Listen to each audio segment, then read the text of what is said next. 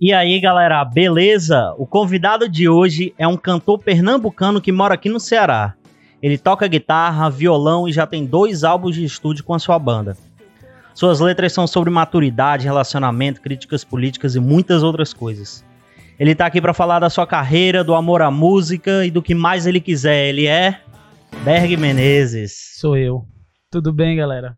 Tudo bem Massa. contigo, Berg? Como é que tá nesses dias aí? Tudo bem, cara. Obrigado pelo convite. É... Sair de casa, né, pra bater um papo, com certeza é uma das coisas que tá fazendo falta. E Tá. com certeza vai ser um papo bem legal. Massa, obrigado a você por aceitar o convite aqui, viu, cara? Massa, cara, obrigado por junto. essa moral aí. Como é que tá a música no seu país? A música, cara, a música continua boa. Eu não sei se os se os apoios à música estão bons, né? Mas muita gente produzindo coisa legal, muita gente continua de forma resistente, né? Na música, apesar das adversidades, mas do ponto de vista de incentivo, eu acho que tá complicado. Mas tu, tu é daqueles que fala, ah, anos 80 foi o melhor era da música. Hoje em dia tá fraco. Não, eu, eu acho que tem uma coisa sentimental nisso aí sempre, né? Então, quem. Eu tenho uma amiga que foi pro Rock in Rio 1, 85. Então, ela disse que o Rock in Rio 1 foi o melhor Rock in Rio que teve, né? E o Rock in Rio que eu assisti, que eu não fui, né? Lá, mas eu assisti de casa, foi o 2001.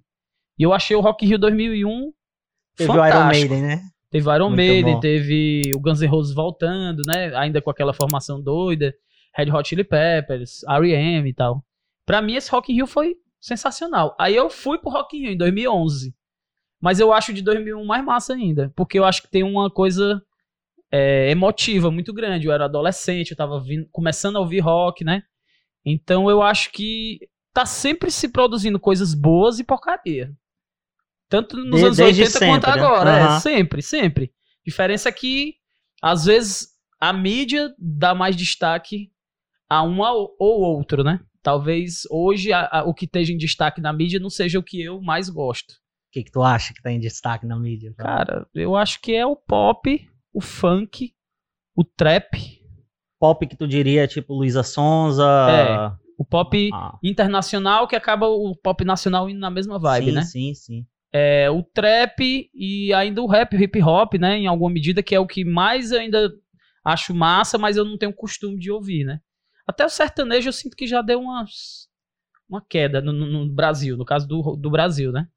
Ele engoliu outros estilos e agora ele deu uma. Queda de popularidade, tá falando. Ele ficou restrito a um- ao miolo do Brasil. Eu não vejo mais tanto a galera falar assim na mídia grandona, assim, direto, sabe? Eu acho, né? Mas ainda movimenta muita grana, né? Muita grana. Tem um investimento alto pra caralho. Há quanto tempo tá na carreira de música? Cara, 2006 foi a primeira vez que eu subi no palco pra cantar. Eu já tinha subido tocando instrumentos, né? Eu, eu tocava numa orquestra no colégio. Então, desde criança eu tava no palco. Mas a primeira vez que eu subi como cantor, com a guitarra na mão, foi em 2006. Então, tem aí 15 anos esse ano. Entendi. Mas tu sempre teve carreira solo, tu Não, tinha, outra- tinha banda, banda. tinha banda. Tinha uma banda chamada Relicário, que a gente ficou um bom tempo tocando. Depois eu tive uma banda chamada Os Coadjuvantes. E aí, finalmente, o trabalho solo. Coadjuvantes. É. Essa Relicário é 2006? Que tu subiu no Foi, palco aí? Foi, foi. Foi a primeira com banda. ela. A gente ficou até 2011, eu acho. Foram, até 2011. Foi cinco anos, mas a gente fez bastante coisa. Então, deu uma... A sensação é que a gente ficou mais tempo junto, sabe? Desculpa a pergunta, tu tem quantos anos? Eu tenho 36. 36. É. Tu toca algum instrumento desde que. Desde os 11. Desde os 11? que foi essa coisa da escola. Na escola tinha uma banda, banda dessas bandas, banda de música de escola, né? Trompete, trombone, não sei o quê. E aí lá em casa sempre teve um papo muito grande com música, tem uns primos que tocam Lá tal. em Pernambuco. Lá em Recife, é, mas, mas eu vim pra Fortaleza com oito anos. Então, é, essa experiência na escola foi já em Fortaleza. Porque em Recife ainda era pequeno, não Ah, tinha. eu- o contato com música era assim: ah, meu primo toca, meu pai toca, não sei o quê. Mas de tocar na escola já foi em Fortaleza. Fortaleza. E, cara, é, teu primeiro instrumento foi violão? Não. O primeiro instrumento que eu peguei pra tirar uma notinha assim foi teclado. Tinha umas revistas, tinha aquelas revistinhas de violão. Decifra. Pronto. Eu comecei assim. Pronto. Só que na época, o meu pai ele toca violão e toca toca cavaco, ele é daquele estilo seresta, sabe? Seresta. Só que ele nunca estudou música formalmente. Então ele meio que não sabe ensinar. Ele não sabe assim, ó, a- o acorde é assim. Ele- E aí eu fiquei perturbando a minha mãe, meu pai, ah, eu queria aprender e tal. Aí na época ela teve uma facilidade de comprar um teclado pequeno assim. E o teclado você tirava os adesivos da revista e colava na tecla. Tipo, esse é o dó, O esse aqui é dó, o aí ré. Aí eu acho que na mente da minha mãe era assim, não, isso aqui vai ser mais fácil do que o violão. De fato, tinha uma facilidade, né? Mas aí depois eu vi que o teclado também tinha outras complicações, né? No Sim. teclado você toca 10 notas ao mesmo tempo, né? No violão você toca 6, são 6 cordas. No, no teclado você toca 10, então são 4 notas a mais já, né? Então, Tem independência das mãos. demais. é- é- eu acho muito difícil. Eu, eu, eu tenho um conhecimento básico no teclado, mas eu acho bem mais difícil do que o violão, na minha, na minha vivência, né? Sim. Como é que tu define teu som, velho? Cara, o meu som do meu trabalho solo, eu defino como um, um som de rock, com essa base do rock, mas com, com muita influência, assim, de, de outros gêneros, assim, mas não não a ponto de dizer como muitos artistas dizem, ah, o meu som é é único, original e autêntico e não sei o que. Eu acho que é também, mas eu acho que é uma uma parte das influências que eu tive na vida toda, né? De coisas que eu ouvi. Então, ao mesmo tempo que é original, ele parece com muitas outras coisas. Tipo, já chegou de eu, de eu tocar em algum lugar e alguém dizer assim: ah, o teu som é Raul Seixas. Aham. Ou de eu tocar e dizer, ah, o teu som parece Los Hermanos, ou parece Skank, ou parece não sei o quê. Então, eu sei que essas influências todas que o pessoal associa, eu sei que elas vêm comigo, né? Assim, com certeza tá aí no meu som. De alguma forma eu repito essas coisas sem perceber, né? Mas a base é o rock. Principalmente o pop rock, essa coisa do pop rock nacional, a coisa do Rock in Rio, as bandas dos anos 90, 2000, acho que tem Diz aí as muito isso. influências, assim, diretas. Os Hermanos, eu ouvi muito. A maior, tu diria? E Skank do rock nacional foram duas coisas que eu vi muito e o Raul Seixas. Mas são de períodos bem diferentes, né? Sim. O Raul Seixas é mais antigão, o Skank é anos 90 por ali e o Los Hermanos já 2000 pra cá, Aí né? tu faz uma mistura de tudo isso e tal, né? E... Aquela história não consciente, né? Sim. Tipo assim, eu vou botar agora uma pitada do Raul Seixas. Nu- nunca passa na minha não cabeça. eu teve nenhuma das músicas tua que tu. Essa música aqui eu quero que tenha a cara de Los Hermanos. A Teve. cara de. de... Teve com essa minha outra banda porque tinha metais também na banda. E o Tinha- sax. Tinha o sax, tinha, tinha Tem até aquela piada que tu botou no teu Instagram. É, E, o e, o- sax. e o- e o trompete, o meu Trompete, irmão. que sax, é. é. Meu irmão tocava trompete. Essa coisa do instrumental de sopro vem da história da escola, de eu Aham. ter estudado isso na escola. E quando a gente montou a banda, acabou sendo óbvio. Pô, a gente tocava numa banda do colégio com sopros, por que, que a gente não bota na banda? E como a gente tava ouvindo Los Hermanos, não só Los Hermanos, né? Paralamas também sempre teve metais. Muitas bandas, é, tipo, acho que até o Tijuana, lembra Tijuana? Lembro. Tem um, tem um monte de bandas numa época. Tijuana, infelizmente, é tropa de- que vem na minha cabeça, é, só tropa, de elite. é. Mas, tipo, Nat Roots, várias bandas ali É. dos anos 2000 usavam metais também, sim, né? sim. Era bem comum, assim. E aí a gente, ah, vamos botar. Então acho que teve alguma música, assim, que a gente, essa aqui vai ficar parecida com Los Hermanos. Sim. Tem tudo a ver. Aí a gente botava. Massa. Cara, é... quando eu ouvi tua música, é, eu senti Los Hermanos, eu senti. Senti um pouco de Raul Seixas, mas eu senti muito, tipo, uma coisa bem autoral mesmo, sabe? É porque eu não sei uma banda assim pra comparar. Eu não sei nem se isso é positivo ficar comparando assim. Mas eu senti mais Los Hermanos Sim. mesmo. Foi muito, muito legal, cara. Eu gosto da, da- gostei daquela, como eu tava comentando ainda agora contigo, Estrada de Sal. Sim. Que não parece tanto Los Hermanos, eu acho. Que não parece tanto Los Já é Hermanos. outra pegada. Já é, naquele riffzinho parece Metallica, Fuel, tá ligado? Pois é. Tu curte muito a banda de, de, de, de- Diz aí as tuas bandas que tu gosta de ouvir. Cara, eu. Nessa época aí do Rock in Rio 2001, eu, eu abri pra ouvir de tudo. Porque era tipo assim, vai ter, depois de tantos anos, vai ter um Rock in Rio e tal. Então eu conheci Sepultura na época. eu conheci o Iron Maiden. Ah, já tinha ouvido falar? Já, mas não de, parar e ouvir, né? Sim. Então, por exemplo, o metal eu fui ouvir um pouco mais nessa época. Só que o metal, eu, eu tenho um primo que é metaleiro, assim, total, sabe? E aí eu digo pra ele que o metal eu provei, mas eu não fiquei. Igual, igual como se o cara fosse provasse uma, uma droga, não chamando metal de droga, e Aham. chamando, entre aspas, né? Mas assim, A eu fui lá, comparação. provei e disse assim, hum, legal, mas eu não vou ficar aqui não. Sim. E o meu primo ficou.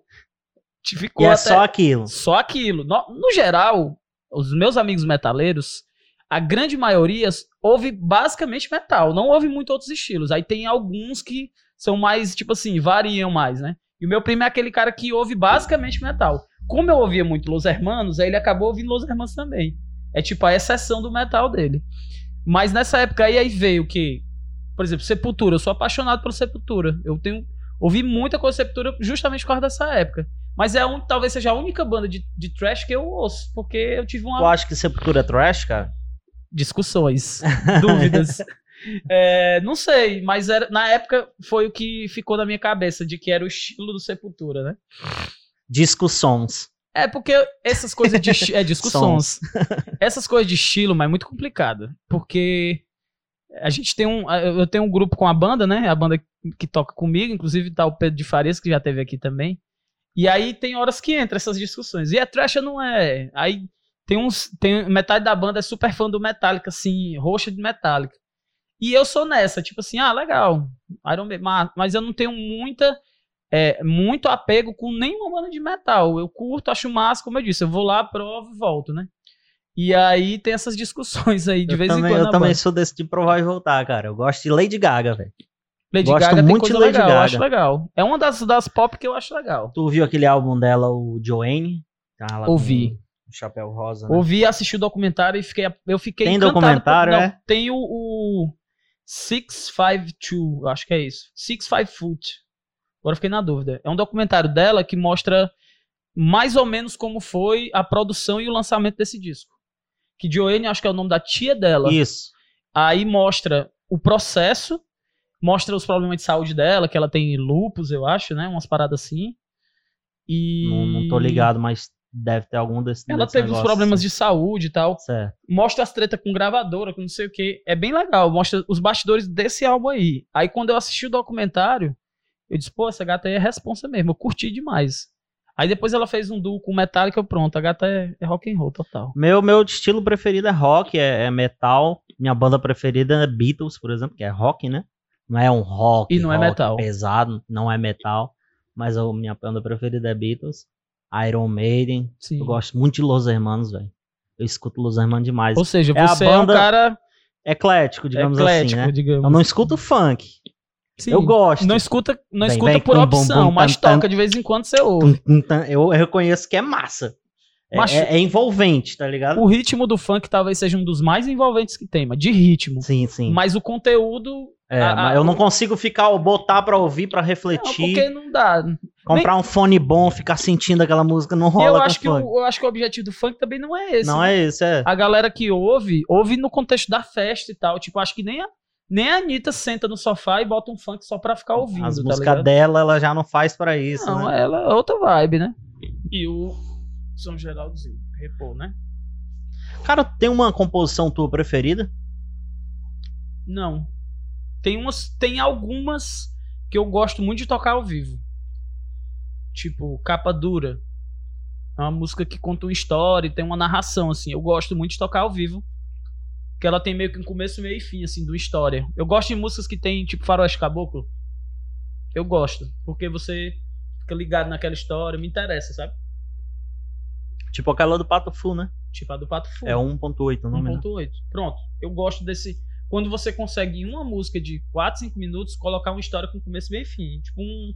um como se fosse um, um conto. Tu sabe o que, é que essa música diz? De, de- de- o que, que aconteceu? O cara atropelou alguém mesmo ou aquilo ali é metafórico? Eu não sei se aconteceu de verdade. Inclusive, em algumas entrevistas que eu vi deles, eles narram como se eles mesmos quisessem deixar no ar, se é verdade ou não, porque a galera perguntava. Mas eu acho que é é meio a meio ali. Eu acho que eles eles ou alguém que escreveu a música, né? Passou alguma situação na estrada, que não necessariamente atropelando alguém, e aí daí teve a ideia, e se eu atropelasse, né? Porque isso acontece muito comigo, de eu imaginar uma situação que não aconteceu, mas poderia ter acontecido. Entendi. Como é que é teu processo de escrita, falando nisso? Tu senta pra escrever ou tu inspira, escreve? Como é que é? Se eu me obrigar a escrever, não sai nada.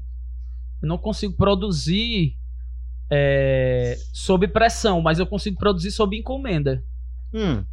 Tipo, Tipo? alguém diz assim, Berg, faz uma música pra mim, pra eu gravar no meu próximo disco. Que é que tu quer que tenha na música? Não, eu queria falar um pouco sobre a pandemia. Aí eu consigo sentar e fazer. Mas eu não consigo dizer assim, ó, dia tal, três da tarde, eu vou sentar e vou fazer uma música. Porque aí eu acho que é pressão demais, porque no dia tal, às três da tarde, eu posso estar com dor de barriga, com dor de cabeça, posso. Então, assim, não funciona assim, de um horário fixo numa coisa. Funciona de eu ter uma motivação, no caso, alguém que me pediu uma música, e aí eu achar dentro do meu dia a dia um horário em que aquilo ali vai ser. Porque a ideia pode surgir em qualquer momento. A escrita que eu vou ter que parar pra fazer, né? Tipo, a ideia pode surgir eu vindo pra cá agora. Mas aí tu escreve ela de uma vez? Normalmente, eu gravo a melodia no celular. Massa. tu Normalmente vem depois, primeiro né? a melodia. Aí eu, às vezes, vem um trecho de letra. Tipo, eu tô vindo pra cá, aí tô no carro, aí vem um. Aí eu, opa, gostei. Aí eu gravo. Aí fico, pô, que letra. Da... que é que eu quero. Aí vem uma ideia, né, de letra. E se eu não for, eu também não vou lá. Sei lá. Aí pronto, eu já tenho um esbocinho.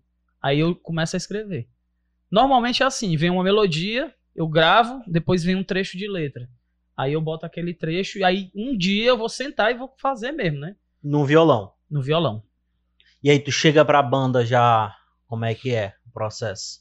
Normalmente eu chego com uma primeira parte pronta. Tipo, ó, fiz uma introdução e uma primeira parte. Aí mostro. Aí a galera, legal, e agora? O que é que vai ter depois? Aí a gente começa a discutir. Ah, podia repetir, repete. Ah, não, vamos para uma outra, um trecho mais pesado. Aí vai pro trecho mais pesado. Mas eles montam do zero, por exemplo, a bateria, o Pedro na guitarra. Aí depende de como eu construir. Por exemplo, às vezes a música começa vindo a bateria e não a melodia. Sim. Tipo, Tu pensou na bateria. é. Certo. Só que eu não sei tocar bateria, eu sei o- a ideia. Aí eu tento cantarolar o que eu quero. Tipo, eu fiz uma música que ela é assim. É possível ver que estamos mal, tudo quando.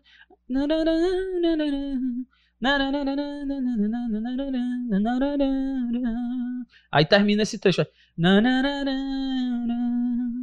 E eu queria uma bateria. Legal. Aí eu cantarolo isso e o Avra podia ser maior, podia ser mais pesado. Podia... Aí ele vai sugerindo. né? Tipo, essa música que eu tô falando é uma que eu fiz no final de 2019. Aí eu cheguei a ensaiar com a banda. E eu disse: Ah, eu quero que na virada de uma música, de um trecho pro outro, tenha uma bateria com uma virada bem longa. Essa que eu fiz é curta, tipo, tá, tá, tá, tá. Inventou uma coisa assim na boca, né? Aí ele, entendi, são tantos compassos. Vamos lá.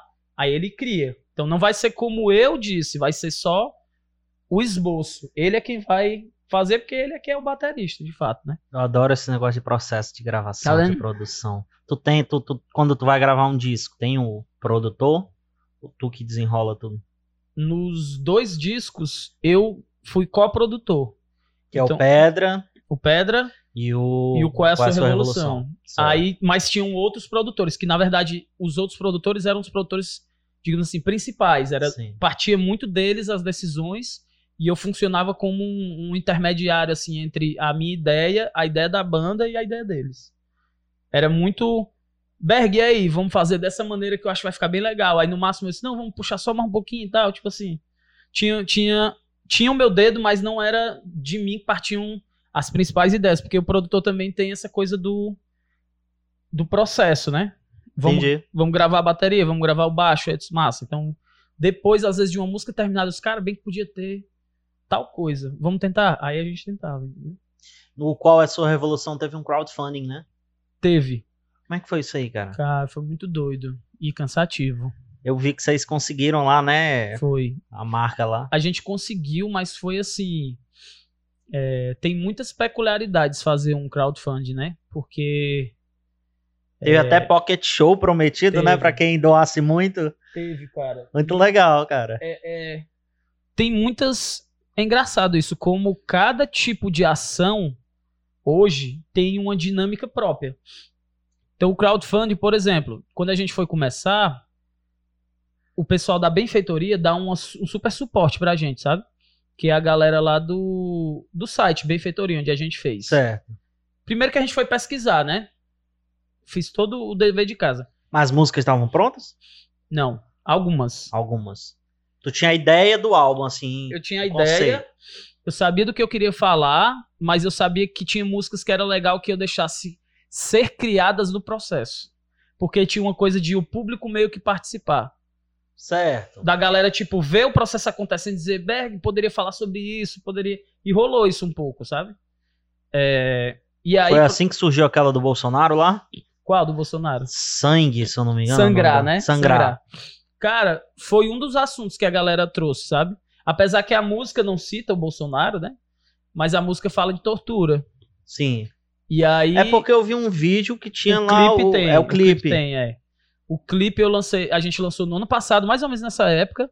Assim que começou a pandemia e tal, todo mundo em casa e tal. E aí eu vi uns vídeos na- no, no YouTube que eu achei, meu irmão, isso aí parece estar falando o que eu falei na música. Aí eu fiz essa edição. Eu peguei trechos de falas do Bolsonaro, vídeos da época da ditadura, vídeos da época do impeachment. Juntei tudo e criei uma narrativa que combinasse com o clipe, né? Mas foi sugestão da galera. Do, o clipe não, mas o conteúdo da música foi. Sim. Na época a galera disse: ah, um assunto legal pra falar é sobre, é sobre a violência, sobre a tortura. não sei- Rolou um- uma pá de assuntos. E essa música é, surgiu também de contextos de, de vivência minha no curso de história, né? Eu estudei na UES e a gente, enfim, estuda muita coisa sobre isso, sobre Tu ditadura. estudou história, não é? Estudei. Eu não concluí, mas eu cheguei a cursar. E aí eu lembrei de muitas, muitos depoimentos que eu vi. é, Enfim, pessoas que a gente conviveu. Tinha professores que tinham sido presos na época da ditadura, sabe? E aí, como o disco fala de muitos conflitos, eu achei que ter uma música mais pesada, e ela é a música mais pesada do disco, ela tem uma influência de metal, desse metal talvez mais próximo do Uhum. que é o Sepultura, a sonoridade de Sepultura e tal.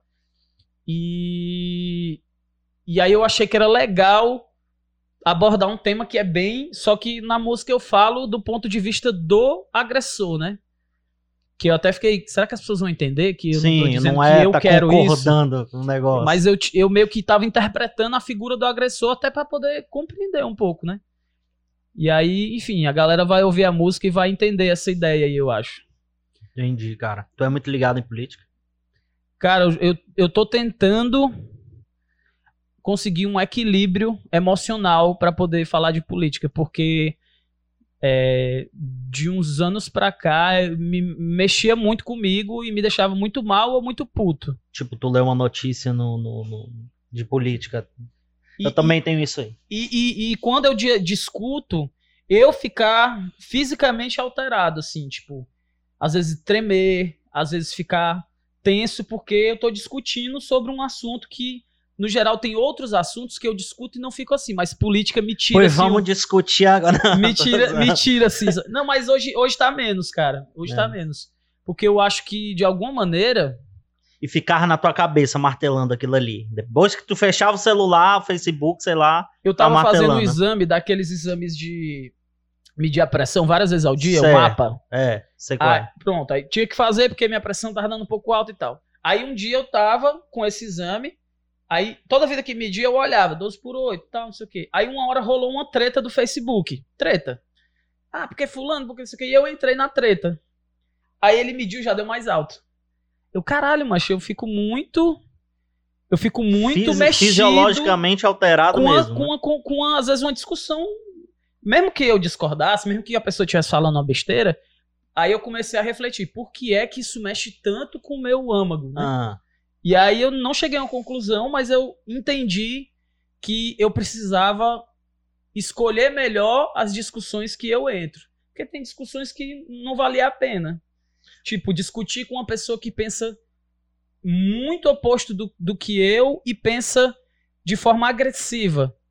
Não, não vale a pena porque eu só vou me. me eu, eu vou ficar fudido na discussão. Agora, alguém que tem um pensamento um pouco mais equilibrado e não é tão agressivo, vale a pena conversar. Mas por que, que você discute?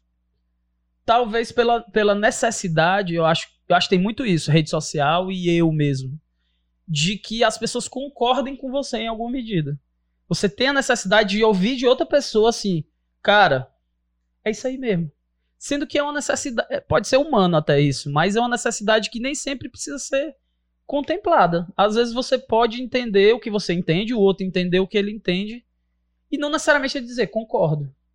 Eu tenho isso, velho. No é. final, para mim, né, já no meu caso, isso é meio que uma tentativa de agradar a todos. Sim, é. No fundo, para é. mim, que eu analisei, é isso. Pois é. O que, o que eu compreendi também disso é que é, existem convicções ou expectativas que você tem que não necessariamente precisam ser alimentadas por ninguém. É seu. Agora, existem coisas que são coletivas que sim. Tipo, a gente vive uma pandemia. As pessoas se vacinarem, para mim é uma coisa importante. Para todos, né? É. Aí, aí eu acho que a pessoa que discorda nível hard disso, ela realmente está causando um problema social. Agora, se vai ser a vacina A, a vacina B, se é de manhã, se é de tarde, se é no braço esquerdo, no braço direito, tem um certo nível de peculiaridade de cada situação que não não precisa discutir com outra pessoa sobre e, isso, no entendeu? final, velho, nem muda nada, tá ligado? Não, não muda. Quem muda é o cara lá do Butantan que vai assinar, o cara lá da Anvisa. E outra, mano, quem, eu sempre pensei nisso, quem é deixado de lado na sociedade é deixado de lado em todas as circunstâncias. Tu já parou para pensar? Tipo, o cara que é tá lá no interiorzinho do nada, que nunca foi lembrado pra nada do governo, ele também não vai ser lembrado na hora da vacina. A real é essa. Ele vai ficar no final da fila. Uma hora é que o cara. Tu tá entendendo que, Tô tipo, é, sempre vai ter. Tipo, tava tendo uma discussão aí de um, dos caras que queriam prioridade na vacina porque são secretário de uma prefeitura e não sei o quê. em, em toda situação, agora não seria diferente, vai ter alguém querendo preferência, vai ter alguém querendo. E aí, tipo, ou você organiza de uma forma racional o negócio, ou você só replica o que é o Brasil há 500 anos, tá ligado? Que é meio como as coisas acontecem, a não ser que se quebre isso, né? É, e aí, enfim, agora é um momento de quebra bem difícil, porque tem uma, uma multiplicidade muito grande de divergências, a gente, a sociedade como um todo, né? Tem muitos extremos. Sim. Tem muita gente se odiando e tal. Então é muito difícil você entrar num consenso. Não dá para entrar num consenso. Sempre vai ter quem pensa de um jeito e pensa de outro. Qual era o motivo que tu mais discutia aí nessas, nesses debates que tu falou aí? Cara, no, em 2016, a história do impeachment, né? Começou ali. Desde aquela época tu já discutiu ah, lá no antes, Facebook. né, mas desde 2013, quando teve o, o Gigante Acordou, né? Sim. Aí a história da Dilma, não sei o que, já tinha essa vibe de tipo... Porque tinha uma coisa assim, o brasileiro é inerte. O brasileiro não se envolve. Bonito é o francês. O francês sai na rua, quebra tudo, reclama, não sei o quê. E aí, em 2013, teve essa, essa história de o pessoal. E eu fui, eu fui com, muito, com muitos amigos e tal. Pô, vamos lutar pelo que é nosso. Só que existia uma coisa de também perceber: ah, tem um levante aqui, então vamos. Então as pessoas estão insatisfeitas com Dilma, com não sei o quê. Então, nessa época, eu não percebia isso, né? Eu achava que era só eu manifestando a minha insatisfação com o que não sei. Tinha muito isso também, não sei se tu recorda. Sim, era, era um, uma unanimidade que era contra a corrupção, contra mas corrupção. o como ninguém discutia, o era mais geral, né? Existe uma máxima em orquestra e banda que alguém sempre está regendo. Se tem cinco pessoas tocando juntas, alguém dos cinco está regendo. Tu diria liderando? Isso. Sempre alguém está liderando. Então, se não tem uma liderança clara, alguém ou um grupo está liderando. E esse momento, um grupo liderou. Foi a galera meio MBL, aquele movimento ali. E aí eu achava que eu estava sendo. Você acha que você. Não, eu que estou me manifestando a minha expressão, mas não, já existia uma, um movimento para puxar por uma certa coisa que culminou no impeachment, né? Sim. Então, de, de, de forma indireta, a gente que estava ali de forma espontânea, lutando para poder. Contribuiu. E aí, quando chegou no impeachment, abriu as portas de Narnia, né? De, Sim, do- sim. Todo E a- tipo de gente, todo É. tipo de ideia. Aí nessa hora tem um confronto íntimo, que é assim, porra, eu contribuí pra isso, que merda, mas não era isso que eu queria. Aí não sei o quê. E aí do outro lado também, pô, mas esse cara é um Tu absurdo. se sente responsável nesse nível de. de, de, de- Não porque eu sou só uma formiga, né? Ah, Tinham milhões de formigas. E eu fui pra uma manifestação. E eu, enfim, o meu direito como é, cidadão que votou também é questionar, né? Então eu não tava fazendo nada errado. sim. Mas eu me sinto culpado de não perceber quando eu estou sendo manobrado. Não que eu tenha obrigação, mas às vezes a nossa mente vira só mais uma num grupão. É a história do gado que o pessoal usa agora, sim, né? sim. Então, assim, Legal. é muito importante você ter a consciência individual e a ação coletiva. Se você não tem a sua consciência individual, você não pensa por si, você só vai vir igual um, um fiel que acredita cegamente no pastor ou no padre. Ou então, enfim, a gente não pode acreditar cegamente, a gente tem que raciocinar, afinal a gente é dotado de razão, né? Então, pô, o cara tá falando isso aí, é, tem que ver, porque não sei o quê. Acontece que tanto no extremo da direita quanto no extremo da esquerda, existe essa galera que é fiel cegamente. E essa galera não ouve mais ninguém. Então, esse movimento todo, por exemplo, serviu para mim, que não estava no espectro da direita, entender também que existia uma galera de extrema esquerda que me irritava. Que, ei, bicho, pelo amor de Deus, alguma coisa aconteceu nesses governos para ser investigado, alguma coisinha. Ah, mas não, mas o Lula não é isso, mas a Dilma não sei. Tudo bem, mas tem umas coisinhas aí que precisam ser esclarecidas. Por eles mesmos deviam chegar a esclarecer, ó. Tipo, se alguém te denunciar aí, galera, é o seguinte, ó, isso aqui não foi assim, isso aqui não foi assim, tá, tá, tá. Aí entra perseguições, entra um monte de coisa, né? Como, enfim, aí, aí o, o outro extremo, o extremo de direita, né? Se aproveita disso para criar todo um ódio, uma aversão. Enfim, é muito complexo. Eu- O que é que eu cheguei à conclusão nisso tudo é que eu, enquanto indivíduo único, eu posso ter a minha razão de entender a situação e evitar que isso mexa tanto em mim, né? Não, bicho, isso aí eu não tenho como resolver. Eu acho isso, mas enfim, sou só um, então segue o baile. Sim, E aí eu coloco na música de alguma maneira, né? sim. Pô, tipo, Se o, expressa, o, né? o Qual é a sua revolução tem muito isso. Tem muito. Tu trouxe a disco minha aí, sensação. inclusive, né? É, tem a minha sensação. Mas a gente vai pra política aqui, velho. Eu já ia puxar outro assunto, mas. Ah, mas Vamos o, te o é a divulgar aí. é muito isso. Cara, aqui, ó. Aqui está o Qual é a Sua Revolução. Tô te dando duas cópias, inclusive é uma sua e uma pra sortear aí pra galera, fazer alguma, alguma promo e tal. Muito obrigado mesmo. Aí aqui tá o Pedra, Usarei.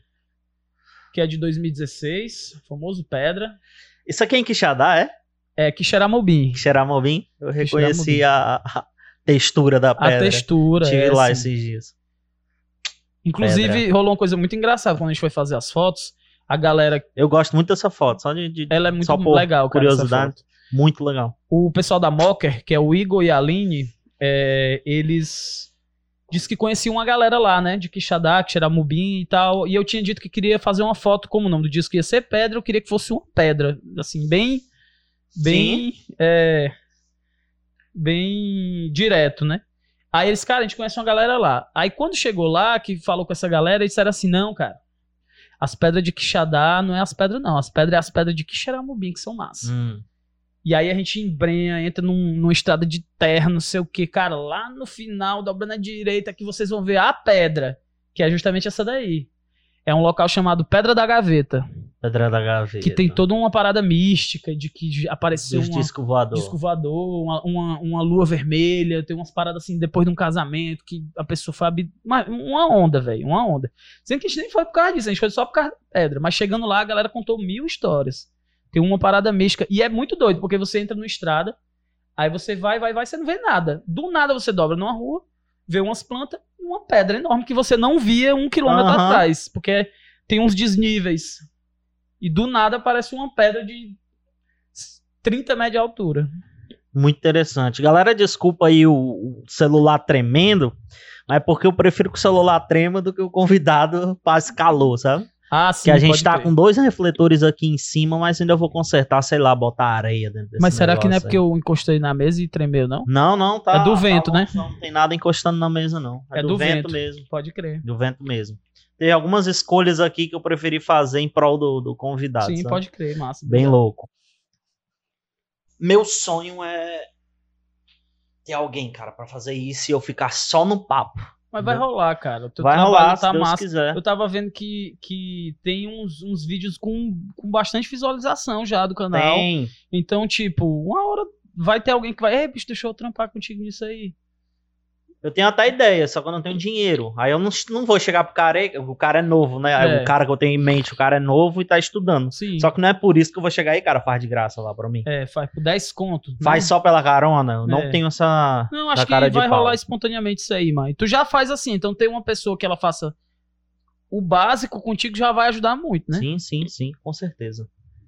Com certeza. Cara, é, tu tem álbum preferido desses dois? É difícil, né? Mas igual filho, né, mano? Eu acho que eles têm vibes bem diferentes, assim. O Pedra, ele é mais ensolarado, ele é mais otimista, assim, sabe? E o Qual é a Sua Mais Revolução? violão, inclusive, né? Tem mais violão. E o Qual é a Sua Revolução, ele é mais guitarra mesmo. Tem muita percussão, tem muitas vozes, mas ele é mais pra dentro. Bem mais intimista e mais pessimista também, assim. Porque eu acho que é justamente esse momento que eu tava me confrontando com esses, esses incômodos, assim, de política, de, de sociedade e tal. Então acho que ele, ele foi bem mais. Pessoalmente também eu sinto que eu tava numa vibe muito mais. É, é, para baixo, assim. E aí acho que eles têm essas características meio opostas, assim. Cara, tu tem, tem, tem gente, tem artista que eu já vi em entrevista que a pessoa não gosta quando pergunta o significado da música. Tu é desse, Não, não. desse tipo? É porque eu acho que tem gente Essa- que não gosta de dar o significado pra pessoa não perder a, a- a A mágica. interpretação dela, né? Aham. Mas não, é de boas. O que, que, que que quer dizer essa música Pedro? Ah, pode crer. Tu Essa tá aí- falando de alguém que se chama Pedro ou tu tá falando do Pedro da Bíblia? eu tô falando de vários Pedros. Menos o Pedro Otávio, que ele não tá aí, o Pedro Farias. Eu mandei um áudio pra ele, Pedro, É, eu sei do teu segredo. Essa música é uma parceria minha com o Zés, que também é, é artista aqui de Fortaleza. E aí, quando a gente foi fazer, o processo criativo já foi diferente. Eu disse, Zés, eu queria fazer uma música pro meu irmão. O meu irmão não chama Pedro, chama Gutenberg. Eu sou o Lindenberg, ele é o Gutenberg. E aí. É o é, Lindenberg Bezerra de Menezes. exatamente. e ele é o Gutenberg Bezerra de Menezes. Pode E- apertar, pode apertar Pode com apertar, força né? que o microfone fica. Pronto. E aí eu, eu escrevi um. Aí eu fiz, eu escrevi o comecinho e escrevi um, um estrofe. Aí disse, Zé, eu queria fazer essa música pro meu irmão. E aí eu queria que tu. Aí só que o Zé não ia falar do meu irmão, né? Então ele escreveu um outro verso falando do irmão dele. Falando uma relação um pouco que ele tem com o irmão dele. Então, meio que o primeiro verso eu tô falando da minha relação com o meu irmão, e na segunda ele tá falando da relação com o irmão dele. Sim. E eu e o Zé, a gente já morou junto, a gente já dividiu um, um apartamento uma época. E a gente teve uma convivência meio que de irmão lá, sabe? Então a gente também tem no- nessa música um pouco da nossa relação. Tipo, de, de brother, de dividir apartamento, de fazer uma força um pro outro e tal, não sei o quê. E aí, no final da música, empacou, mano. Eu empaquei, eu não consegui finalizar a música. O Zé disse, não, mas aí é contigo. Aí eu. Aí a música ainda tinha uma ideia de trazer outras referências, e aí eu, eu trago também a referência do meu amigo Pedro, do Raul, que é uma música que o, o Raul fez pro irmão dele. Então, que, não quantas, conheço essa música do Raul. Quantas vezes, Pedro, você. Hum, hum, hum. Ah, legal. Na, na, na, e aí essa música o Raul escreveu para um irmão dele. Então, assim, tudo na música faz referência à fraternidade, a irmão, né, e tal. E aí, na hora de fechar a música, aí eu trago o Pedro da Bíblia. Sim. Que é o mesmo Pedro. Pedro, eu sei da dor, eu sei do teu segredo, né? Porque Pedro, ele era o braço direito Sim. ele era o mais, Jesus. mais próximo de Jesus e ele nega. Então ele tem a relação mais contraditória de todos ali. Ele é o brother, o cara que puxou uma, uma espada pra matar o soldado, mas na hora que ele é confrontado, ele nega com medo. Então, a, a música cita isso no final. E aí, tem um momento da Bíblia, aí eu fui falar com um brother meu que é pastor e tal. Cara, me dá uma força aqui que eu tô tentando falar do Pedro da Bíblia, mas eu não tenho, eu não tenho conteúdo bastante, assim, bíblico, né? Aí eu disse, o que é que acontece depois? Eu não lembrava, né? Ele disse, cara, quando Jesus ressuscita, Pedro fica com a cara no chão, porque ele negou Arrependido. arrependido. E aí ele vai, pô, Jesus, foi Mausen, né? e aí Jesus disse assim, só que ele, ele é, só que ele fica muito mal mesmo. Sim. E aí Jesus diz assim, Pedro, ame sem medo. Que é a última frase que eu falo na música, te amarei, ame sem medo. Que até algumas pessoas acham assim, ah, essa música tá falando de um casal gay, porque eu digo, Pedro, te amarei, ame sem medo. Disse, Pode ser, é uma outra interpretação, né? É. E aí, não, na verdade, essa citação final é o arrependimento. Quer dizer, pô, eu sou teu brother. E essa é uma relação de irmãos. Isso, isso é comum acontecer. Você tem um irmão, você adora seu irmão, um belo dia você briga com ele, faz uma merda e vai se desculpar e o cara. Às pô, vezes bicho, trai mesmo. às vezes trai, às vezes, pô, cara. Faz parte da vida de qualquer Pedro. Hum, E, é Pe- e- é, e Pedro ficou muito mal com a situação. Eu- Eu lembro sempre do filme do Mel Gibson, que eu gosto muito daquele A Paixão de Cristo, né? E Pedro fica assustadíssimo quando chega a galera e diz, Ei, você tava mais ele, né? Aí ele, não, não, não, não, tava não. Quer dizer, quem ia sabendo que ia morrer necessariamente É. dizer, não, eu tava, eu sou brother dele, pode vir me matar. O cara negou porque ele tava acuado também, né? Então, e aí Jesus perdoa e diz: Não, cara, fica peixe, tá tudo bem.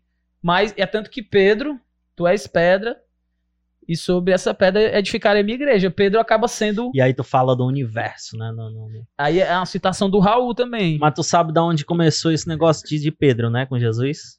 Curou a sogra dele. pô. Foi? Foi. Por quê? É uma piada de, de crente, Ah, sabe? é? Como é? Porque Pedro, Jesus curou a sogra de Pedro. Bem no começo, assim, do, do- Ah, do pode ministério crer. de Jesus.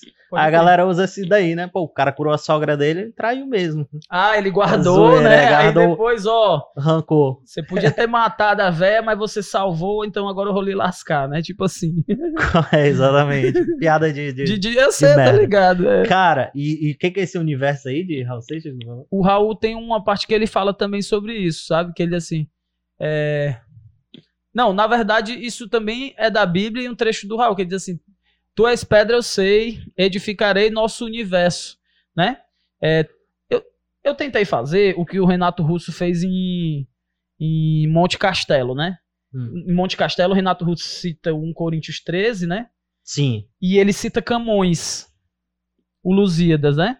Só que ele não fica tão óbvio quando ele tá citando Bíblia e quando ele tá citando Camões, ele mistura. Quem conhece bem a Bíblia, quem conhece bem Camões vai saber, né?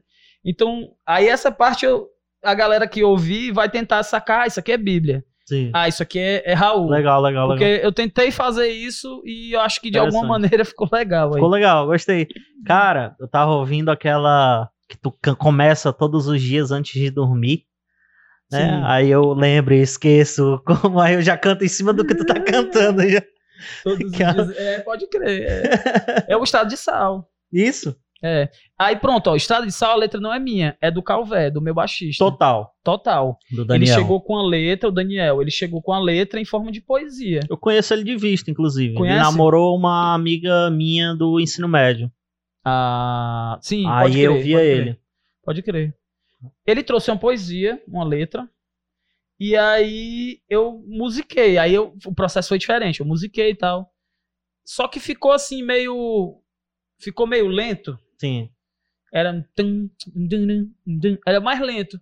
Aí quando a gente foi gravar o disco, essa música a gente tocava na banda Os Coadjuvantes, que é essa, essa segunda banda que eu tive. E aí quando a gente foi gravar no meu projeto solo, ei, Calvé, vamos gravar o estado de sal e tal. Aí ele, pô, mas vamos refazer esse arranjo, vamos deixar ele mais encorpado. Aí a gente refez e deixou, como tu disse, Tá mais muito parecido legal. com Metallica, sei lá. Muito bom. E guitarra.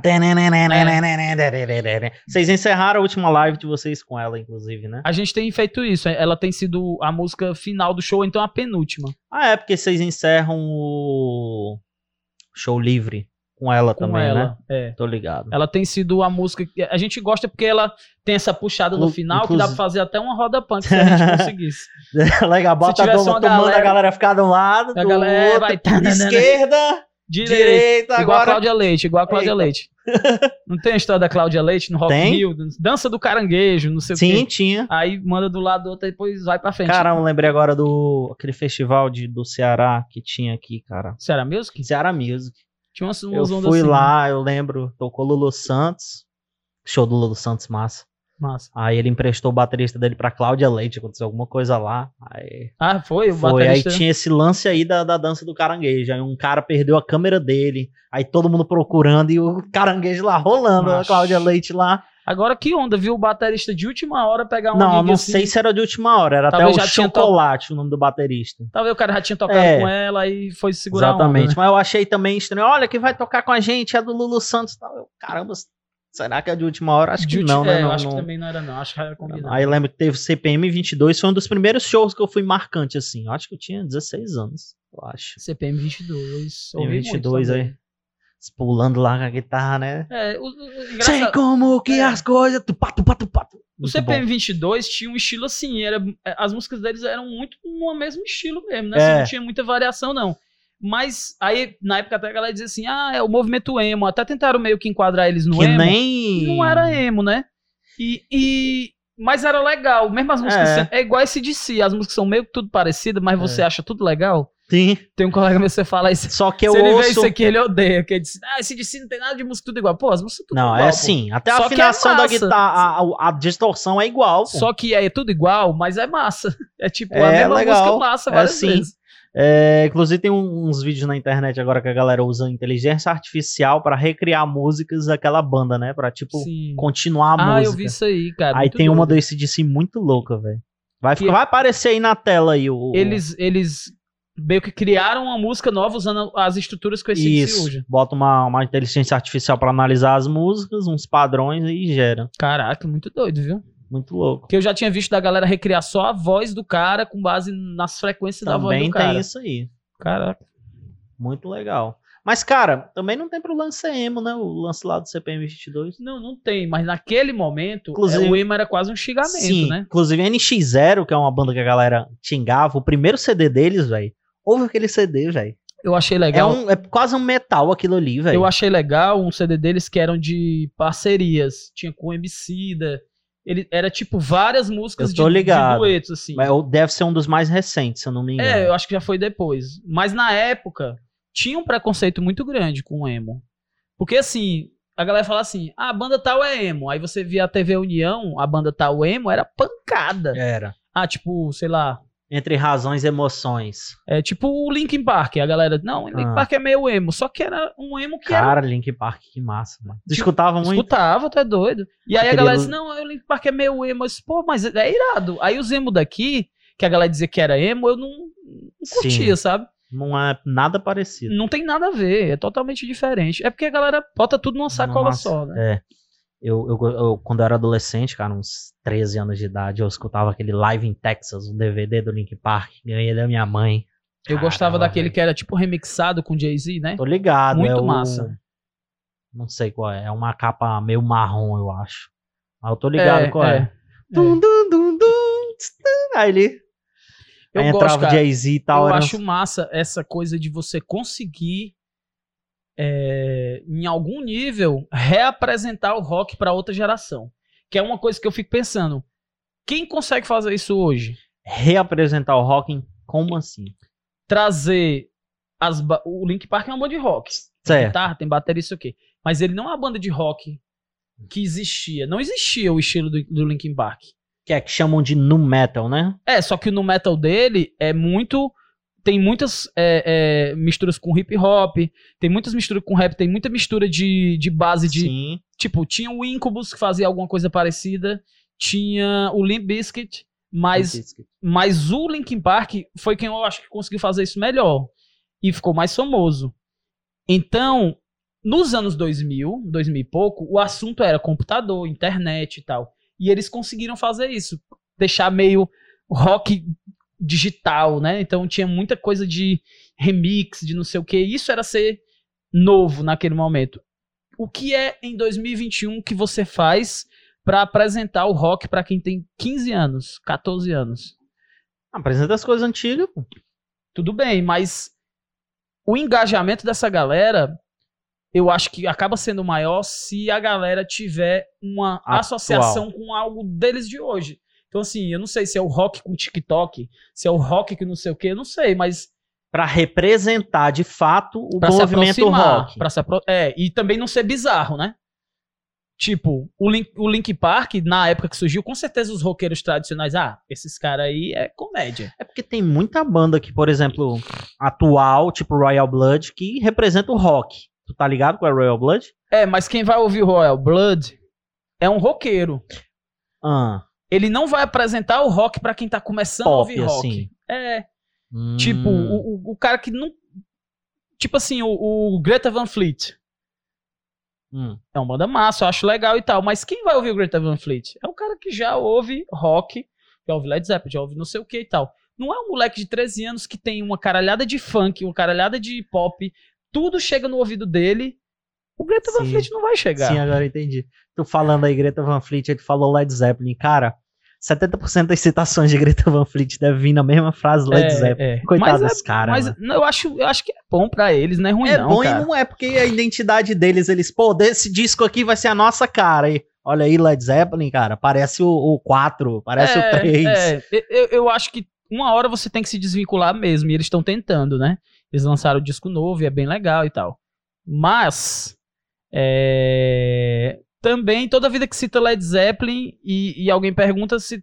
Tipo assim, vai a busca no Google vai elevando o nome deles também, né? É. Toda hora, cara, Led É, Zeppelin, aparece verdade, Greta Van Fleet. verdade, verdade, verdade. Então, uma hora os caras, tipo, os caras tão super hype. Quem é esses caras, né? É, Tá ganhando dinheiro, tá gerando view aí, clique. Não, e aí a questão da personalidade, tipo assim, eles também assumem, brother, o Led Zeppelin é nossa maior influência mesmo. Não tem como negar, mas isso aqui são músicas novas. É melhor do que pegar um computador e gerar uma música nova do Led Zeppelin, como tu citou, né? Sim, O sim. computador gera. Eu sou mais a gente que tá criando Com músicas novas, né? É meio frio isso aí, eu fico meio. hum, É um ro- robô, né, cara? É meio complicado, né? Mas será que a música pop. Aí chama de arte. Será que a música pop já não fazia isso? Tipo, esses artistas pop todos, É, esses não beats, essas totalmente, coisas. né? O cara, o DJ sentava, o cara estudado sentava e sabia de melodia, né? Agora um robô. É, depois que eu soube que o Stranger Things Ah, é um seriado que foi totalmente criado com base em algoritmo do Netflix, que a história que eu sei é que o Netflix ligado, fez uma pesquisa dentro da estrutura da plataforma de que temas, que assuntos, que características eram as mais populares. E aí eles criaram Stranger Things, o roteiro foi criado com base nessa estrutura. Ó, tem que ter criança. Ó, tem que ter suspense. Ó, tem que ter não sei o quê. Tá ligado?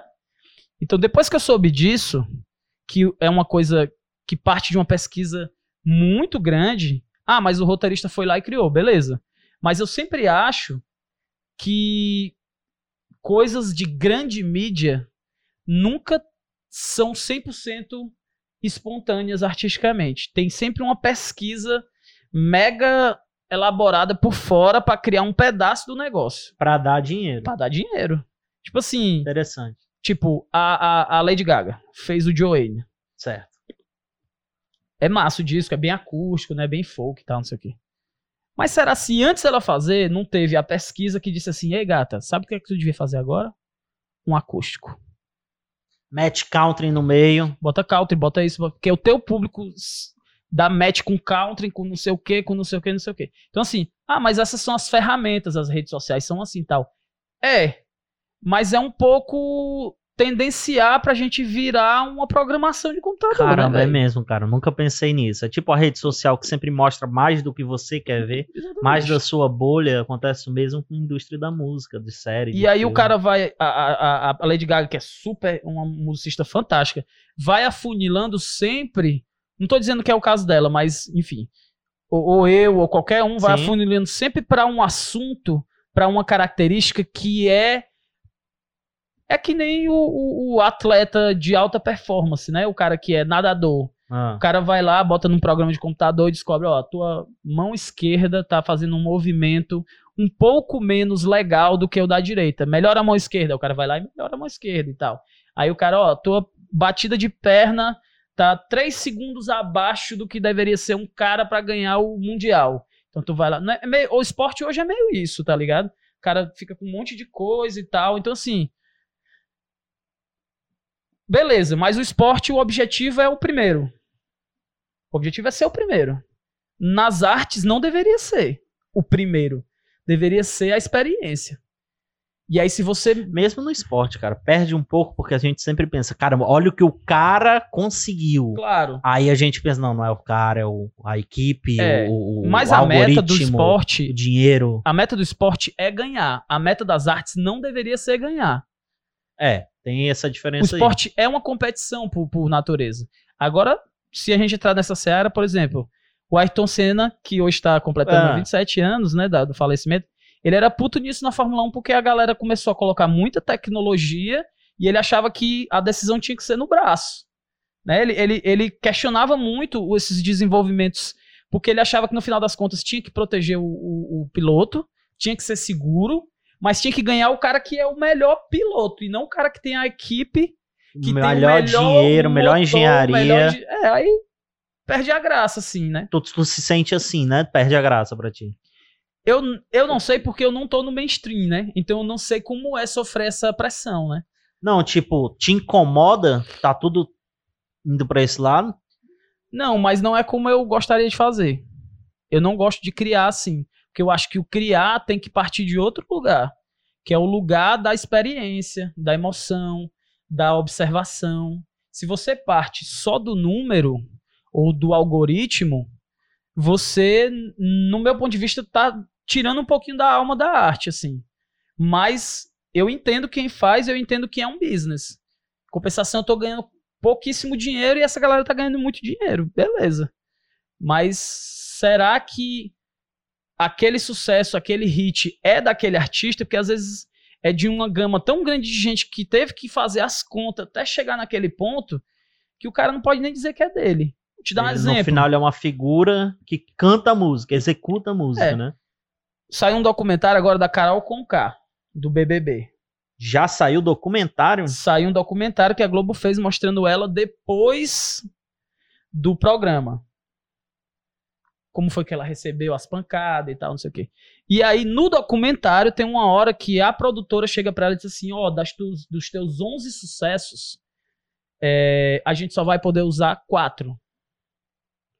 Porque os outros os direitos autorais não foram liberados pelos parceiros, que era o produtor tal, produtor tal, produtor tal, produtor tal, produtor tal. Ou seja, aquelas músicas foram construídas de uma forma com tanta gente envolvida, até os algoritmos talvez, que ela não tem mais gerência sobre as músicas. Ela pode tocar no show, mas não podia usar no documentário.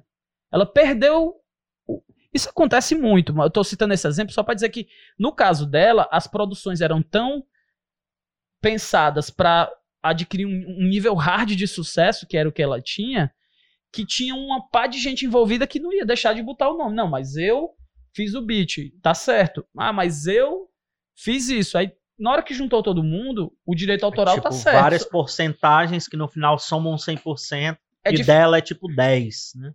É, e aí ela não tem direito de usar a música no documentário. É diferente de eu e você a gente sentar e fazer uma música junto, curtir e dizer assim, ei, brother, eu vou, eu vou fazer um show, eu vou fazer uma produção, rola usar a nossa música, aí tu, tu olhar para mim e dizer, pode usar, bicho. Ou então porque a gente teve uma treta, tu não, pode não. Mas não porque foi criado uma estrutura gigante para fazer aquela música que cai no ouvido perfeitamente das pessoas, entendeu? Falou de treta, eu lembrei de Pink Floyd. Aí, pois é. Que tá ligado a história, né? Que ele saiu, o Roger Waters, e ele que tinha escrito a maioria das músicas, né? Sim. E aí ele queria, não queria deixar a banda, o resto da banda que, que tava lá, com os direitos da música, né? Tocar e tal. Isso aí e ele perdeu rolou. na justiça, né? Os dois, as duas partes, tanto o Roger Waters é, sendo solo quanto o Pink Floyd, podia tocar as mesmas músicas. E tá rolando uma treta dessa agora com a Legião Urbana, né? O Eita. Renato, o filho do Renato Russo tá ele conseguiu é, é, no apartamento antigo do Renato Russo, achar um bocado de, de música começando, arranjos, tipo, pedaço de música. E aí a galera da Legião, o Dado e o Bonfá disseram, ei, brother, a gente não quer divulgar isso aí, porque isso aí nunca virou música, a gente nunca ensaiou. Ah, tem não- eles tocando, né? O tem Legião trechos de tocando. gravação, cria... pedaço de Ah. música e tal. E o. Como é o nome dele, mano? Esqueci o nome do filho do Renato. Ele quer transformar tudo em produto. E aí tá uma briga judicial porque o Dado e o Bonfá querem ter pelo menos o direito de opinar nas coisas. Afinal, aí o filho do Renato Russo já diz não, que o- cérebro era o pai dele e o, o- as ideias vinham dele, e ele era o principal compositor. E o que é que tu era. acha? Eu acho que dá pra ter uma conciliação nisso aí. Só que o que parece é que a intenção do filho do Renato é grana. Ganhar dinheiro. Mas eu acho que se eles sentassem de forma a história do racional, né? Mesmo quem tá em oposto, sentasse e dissesse, brother, vamos pegar só essa ou só essas duas, não sei o quê, eles chegariam num consenso. Só que a galera já tá puta com ele. É, ele já, também já, tá- queimou, já, queimou, já, já estão indignados, assim. E aí agora os fãs levantar hashtag contra ele e tal. E aí, macho, é foda, porque muitas dessas músicas o próprio Renato não ia querer botar. Porque segundo os caras, "Ei, irmão, o Renato nunca quis gravar essa música Se- ele, Não, ele tinha botado ele tinha lá, né? botado, ele não queria. Entendi. Tem a história do, do Tim Maia, né? O Tim Maia disse que quando perto dele morrer, ele disse que nunca deviam lançar o disco racional dele. Ah, sim. Sim. E Só tá que- no Spotify. Só que o disco racional dele é considerado o melhor disco dele. Ele tinha parado de beber, parado de fumar, a voz dele vibes, tava. Só que Pancada. ele tinha é, raiva do disco, porque foi quando ele participou da comunidade racional e a galera roubou ele. Sim, rolava um monte de coisa por trás ali, pesada. Aí quando passou, ele disse: Eu não quero nunca que publique esse disco, porque esse disco me lembra. Só que o bicho morreu, passou uns 10 anos, aí a galera, opa. Sim. De fato, o disco é massa. Pra história da É música, sim. é importantíssimo. Tan, tan, dan, É. tan, Muito Agora, massa. se o meu pai chegasse pra mim e dissesse nunca lance, eu não lançaria. Porque aí é um compromisso que eu tenho com a pessoa que eu amo, mesmo que tivesse uma pressão. Tipo, tu- o cara que eu considero e chega pra mim, meu irmão, brother, se eu morrer, você nunca lança isso aqui. Eu não lançaria. Também não. Tem uma treta dessa do Silmarillion, né? Do Tolkien. Do Tolkien, não sabia. Existe. A história que eu sei é que o Silmarillion, o Tolkien escreveu pra um dos filhos ou pros filhos. E aí existia uma discussão muito grande pra galera fazer o Silmarillion, tanto que nunca foi feito, né? O filme. o filme ou um série, uma série. E segundo, eu sei, o Tolkien tinha dito que não fosse esses direitos nunca fossem vendidos para outro tipo de plataforma, fosse só um livro. Interessante. E aí já tá a galera pressionando. Dinheiro, né, velho? Dinheiro, a galera bota. Daqui a pouco também se torna patrimônio aí. É, Tivemos uma pausa aqui, você não viu, pra você estar continuando aí. Mas aproveita, já se inscreve no canal, dá um like aí no vídeo, por favor, ajuda aí. Se você, por exemplo, aquela banda que representa o rock, que nem o Berg falou aqui, se você souber, já comenta aí, participa. Siga lá no Instagram, tem sempre conteúdo exclusivo, corte exclusivo lá pro Instagram. A gente tem também o nosso canal de cortes, canal separado aí no YouTube, tá na descrição do vídeo. Vá lá rapidinho. Vamos continuar o papo. vamos. Cara, tu se pintou aqui mesmo? Aí Pintei. Pergunta que eu já fiz em off, já tô fazendo aqui. Pintou Pintei. mesmo. Tinta guache. E cara, qual é a tua revolução? Boa pergunta. Eu, eu- quando o pessoal pergunta isso, eu sempre digo assim, eu perguntei primeiro. Que é o nome do disco, né? É, cara, é. Pra mim é a música, né? Eu, o, que, é o que revoluciona pra mim é fazer música, criar música, né? E, e se manter ativo nisso, né? Bem, é bem complicado, porque pra mim a música tem uma relação muito visceral, né? Esse revolução que tu pergunta, tipo, qual é a mudança que você quer fazer, né? Qual é a sua Exatamente. meta, objetivo? Exatamente. Porque seria isso, né? O que é revolucionar? É você transformar, né? Você fazer uma coisa que tá numa determinada maneira virar outra coisa, né? Só que tradicionalmente revolução tem a ver com guerra, com batalha, com conflito, né? E o disco também tem esses conflitos. Só que aí são muito conflitos interiores, né? Eu me questionando sobre as coisas, né? Sim. É bem isso. Cara, uma coisa que me chamou bastante atenção, velho, foi o lance das libras, ó. Tava até comentando em off aqui contigo. Sim. Muito bom, cara. Sou doido pra fazer aqui pro podcast. Pois é, cara. é, foi uma coisa, uma coisa nova, né, no trabalho da gente. A gente, desde 2019, tá fazendo o finalzinho. A gente foi tocar num festival e o festival tinha essa proposta de ter tradução em Libras na hora do Simultânea. show, é. E aí eu me inscrevi, só que eu não sabia que o festival ia disponibilizar um, um tradutor. Não tava claro isso. Aí eu fui atrás de um tradutor. Que é o Hanson. É o É, Hanson Gomes. Hanson. E aí, no dia, foi engraçado, porque no dia do show tinha o meu tradutor que eu consegui e mais dois tradutores do evento. Aí eles, cara, você não vai precisar isso que não, cara. Agora eu já trouxe o É, cara, agora o cara trabalha. o cara aí. vai fazer, porque ele estudou as músicas e tal. É legal, cara, que ele fica lá batendo É, cabeça é, e tal, aí é. faz os sinais e É, tal. ma- cara, foi- bom, ele é cara. muito show, porque ele é, ele é um cara relativamente reservado, assim, ele é meio caladão e tal, mas ele, na hora do show, bicho, ele se solta, entendeu? Ele, ele aos poucos também, né? Porque a gente tem que entender que Libras, por ser um outro idioma, né? Então, ele, ele foi se apropriando das músicas. Tipo, a primeira vez que ele fez, ele fez um pouco mais contido. Aí, como ele foi se acostumando que aquelas músicas tinham aquele sentido, aí ele começou a criar coisas mais. Porque não é uma coisa engessada, né? Tipo, por mais que ele tenha um sinal pra dizer a palavra amor, Sim. ele pode dizer isso com um sentimento mais intenso ou mais leve. Aí isso também vai influenciar na, na interpretação das pessoas.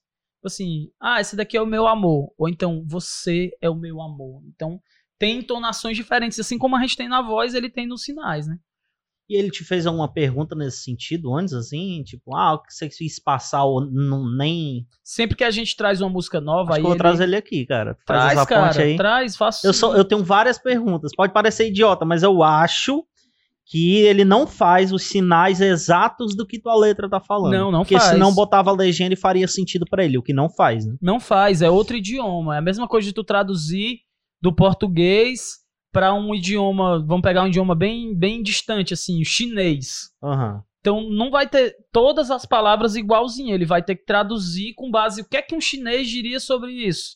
Então o que é que uma pessoa surda, como ela entenderia isso, né? É, e aí às vezes ele pergunta, quando eu chego com a música nova, ele, Berg, nesse trecho, o que é que tu quis dizer? Aí ele vai tentar, ele é um intérprete mesmo, né?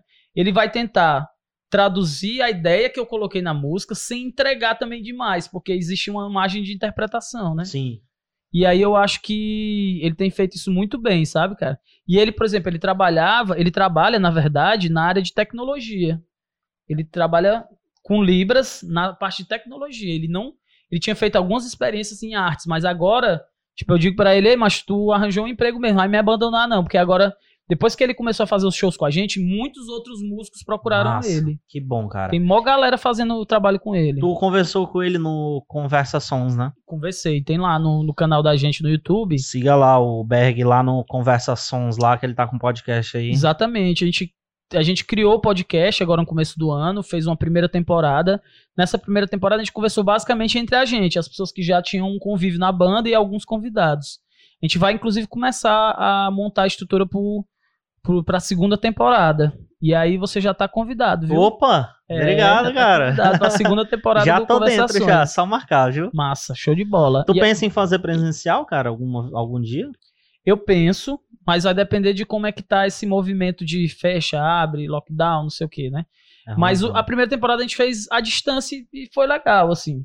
É, eu, eu acho mais massa fazer, fazer presencial porque tem essa troca de. Enfim, É diferente. é diferente, é diferente. Tem o delay também, né? Do, do, do, do- É, do tem, um- tem um pouco de delay, tem a qualidade diferente, que fica uma câmera numa qualidade, outra E na o outra. luz- microfone do cara é o do fone, É, às é. vezes, e tal. É assim, é aquele do jeito que dá, se é o que dá, a gente faz à distância, mas se puder fazer presencial, eu acho que seria mais massa. E sempre a gente tá conversando com temas que se conectam à música, então a gente vai bater um papo sobre muitas coisas, mas sempre conectando com música, né? Teu objetivo é um podcast de música. É um podcast que fale de música relacionando com sociedade. Porque a gente.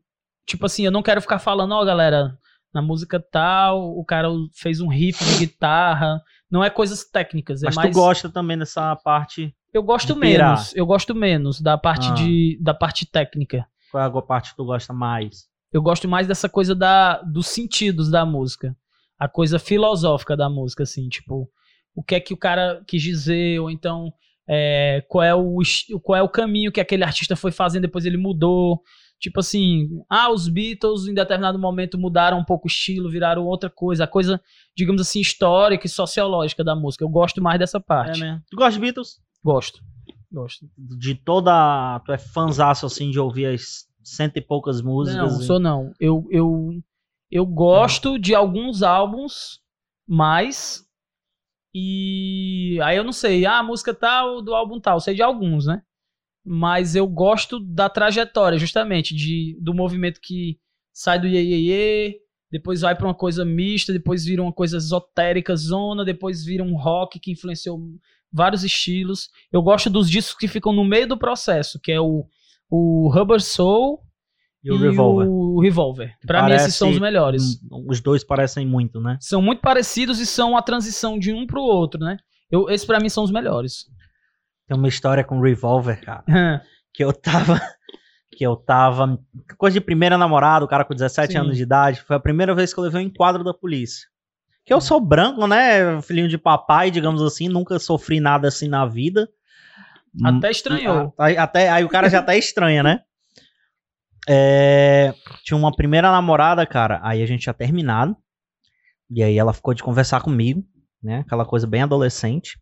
E eu fiquei esperando na, na frente da casa, tipo, na esquina da casa dela. Vamos e aí os vizinhos estranharam, entendeu? Vamos conversar sobre o final. É, tipo assim, e eu besta lá. Hum, E aí, por que o Revolver, né? Porque eu tava ouvindo a, a, a música, música. do Revolver, né? A tarde todinha esperando ela me chamar pra conversar. Tem outros detalhes aí na- história que não cabem. Aí os homens chegaram. É, aí eu fiquei até de noite lá. Tipo, eu falando agora, eu entendo o que que tava se passando. Não, tipo, a galera viu o cara assim. Quem É. é esse cara, né? quem é esse cara? Tipo, alguns até reconheceram, não, é namorado da menina ali, mas o que que ele tá fazendo ali? Ele vai matar ela? Porque ele tá a tarde inteira ali. É, sentado estranho. numa esquina de uma, sozinho Foi na esquina do negócio. total. É, exatamente. Mas na época eu não, só tava esperando. É, E ela não deu da sinal, a vida. Deu só de noite. Só que aí, quando, eu- quando ela deu o sinal, que eu tava conversando com ela, o polícia, aí, o que, que tá acontecendo aí? Tá tudo bem? Aí ela era filha de policial, aí ela já soube handle the situation lá, tá ligado? Mas ela já tava lá embaixo, então, contigo, nessa hora. Já, já tava lá embaixo, já. Ela, aí "Não, o tá cara, mão na tá cabeça, boa." aí eu, caraca, bicho. Quase que eu não boto a mão na cabeça. Mal sabia, assim? 17 O que é botar a mão anos. na cabeça? Tipo assim, Tipo, né? é, por quê? Tá ligado? Aí a, a- demorou pra música do Revolver, as músicas todinhas. Acabar. Tava ouvindo em repeat, né? Que naquela Só época. tinha isso, né? Naquela época era tipo 1 GB no, no, no MP3 Player. É. Aí fica. Demorou pra sair o estigma da música. Demorou uns anos, bicho. Pra, Pra ouvir dessa- a música e ficar lembrando dela, ficar lembrando daquela situação toda, aquela tarde, o que, que foi que aconteceu. Ao mesmo tempo que eu levei um pé na bunda, eu é, levei um quadro da polícia, tá ligado? Legal o nome do disco Revolver, né? Quer É, dizer, a tudo a galera. A galera que tava no prédio achava que tu tinha um revolver, e depois a polícia chegou pra te um render com um revólver. revolver. É. Boa. o que, que a gente tava falando? mesmo? Contextualizando. Tá falando De do- Beatles. de Beatles. O Revolver que começa com Drive My Car, é? Baby You Can... É o Rubber Soul, né? É, ah, o Revolver começa... Tan, tum, tum, tum, tum. Não. Wood, Começa com Taxman. Sim. Parece a abertura do Batman. Tá ligado? Tô ligado, tô ligado. Que foi quando a polícia chegou. Já tava dando a volta no disco, aí... Aí a polícia... Ei, rapaz! É. Aí depois Pois é. ficou Here, There and Everywhere. Mas eu acho que muita coisa que eu ouvi depois foi influenciada por Beatles. Que os Beatles influenciaram muita coisa, né? Então, provavelmente tem muita coisa que eu gosto que tem Beatles nisso, né? Os Beatles, enfim, eles são um marco na música do, do século XX porque eles traduziram muita coisa de música erudita para o que seria o início do, da música pop, né? Da música do rock, do pop. Eles Sim. influenciaram muitos Muito. estilos. E A- pri- Até a influência que a gente não acha que tem, porque a gente já ouve quem tem muita influência. Sim. Indireta, né? E eu acho que eles têm uma coisa muito doida na, na carreira dos Beatles, que é o seguinte. Eu acho que é em 66 ou é em 65, nessa história aí do, do Revolver, Ah, ou é do, do. Acho que ainda é do Rubber Soul. Que eles deixam de fazer show, né? Tem uma hora que eles deixam de É, fazer show. é no. É no. Eita. É no. É quando Day tem aquele. All My, All My Sei lá. Não lembro agora. Eles, tem até um documentário só Pronto. sobre isso, Touring Years. pronto, todo show deles era um evento. Sim. Então, uma hora eles, cara, não vai rolar mais a gente fazer show, não tem condições, é muito estresse, é muita confusão. E as músicas estavam ficando cada vez mais complexas de Pronto. executar no, no e palco. aí eles decidem virar uma banda de estúdio, né? E isso é muito doido, porque é um pouco o que a gente tá vivendo agora na música. É, obrigatoriamente. A gente virou todo mundo banda de estúdio. Ninguém pode fazer show. Então a gente está passando por um processo que é um processo traumático pelo que está acontecendo, porque ninguém planejou fazer isso, mas por outro lado, é uma vivência muito rica de experimentação, que é o que os Beatles fizeram.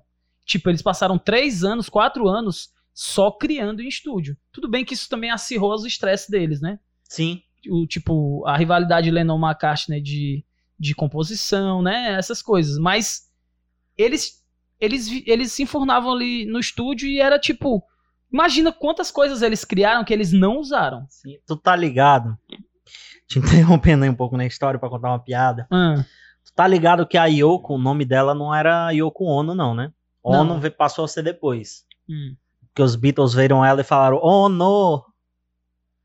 Oh no. Ah, entendi. tem uma música deles que tem um oh no. Eu acho que essa piada é do Rafinha Bastos. Oh não é minha, não. Oh no. Aí agora o Oh, coisa não, do não. TikTok, né? Oh no. Oh não, não, não, não, não.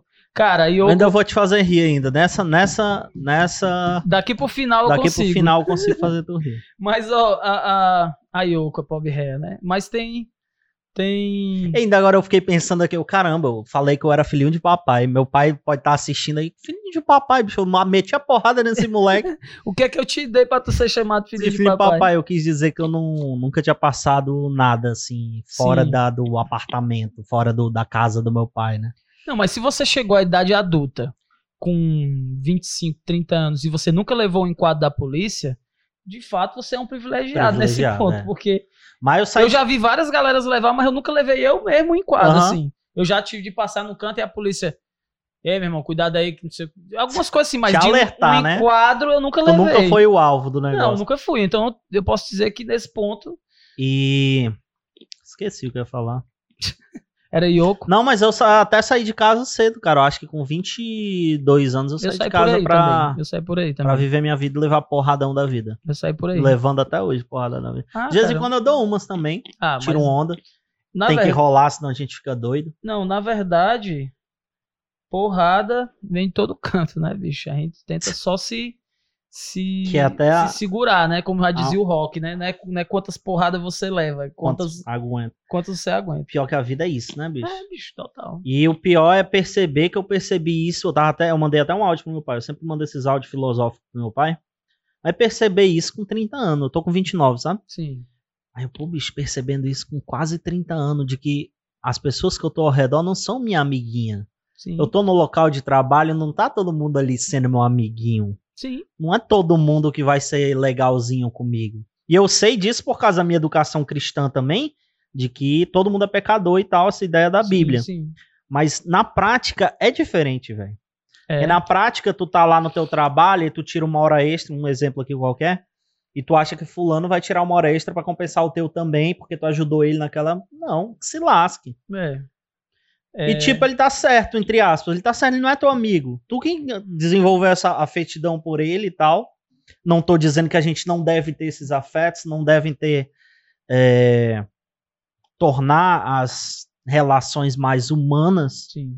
Não tô dizendo que não deve, eu vou continuar sendo, entre aspas, esse besta. Só que eu também não vou ficar sentido quando eu levar uma porrada, né? Mas esse, isso aí, mano, tem a ver com a, a, a tendência da gente de criar expectativa, mano. É. Tudo é expectativa. Você se apaixona, aí você cria uma expectativa que você vai ser retribuído Isso, naquilo do, ali. Do mesmo jeito, Do vezes, mesmo que tá jeito. aí errado. você, poxa, mas eu mandei três. Tem uma música que eu ouvi tua desse jeito. Da. da... De que, ah, você.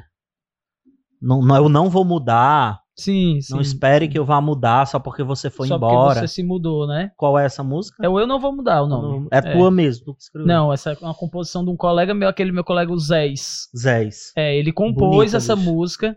Essa música ele tocava com a banda dele, mas meio que tocava uma vez, outra não. Aí um dia eu disse, "Ei, mas deixa eu gravar essa música. Tocou meu coração, cara. Cara, é bonita essa É música. bonita, É cara. bonita. Que nem aquela maior também, que fala do que a gente tá falando de maturidade, né? Que Sim, tu, sim, sim. tu tem aí o bagulho aí do maior, né? Tem aqui, cara. Na verdade é o seguinte: o maior é uma composição do Danny Black, que é um compositor lá de São Paulo. E eu gravei em parceria com o Marcelo Natividade, que é um cantor. Ele é do Rio, mas já morava aqui em Fortaleza. E o Marcelo tem uma conexão com o disco Essa Revolução. Durante o disco a gente fez uma campanha de crowdfunding, que a gente falou.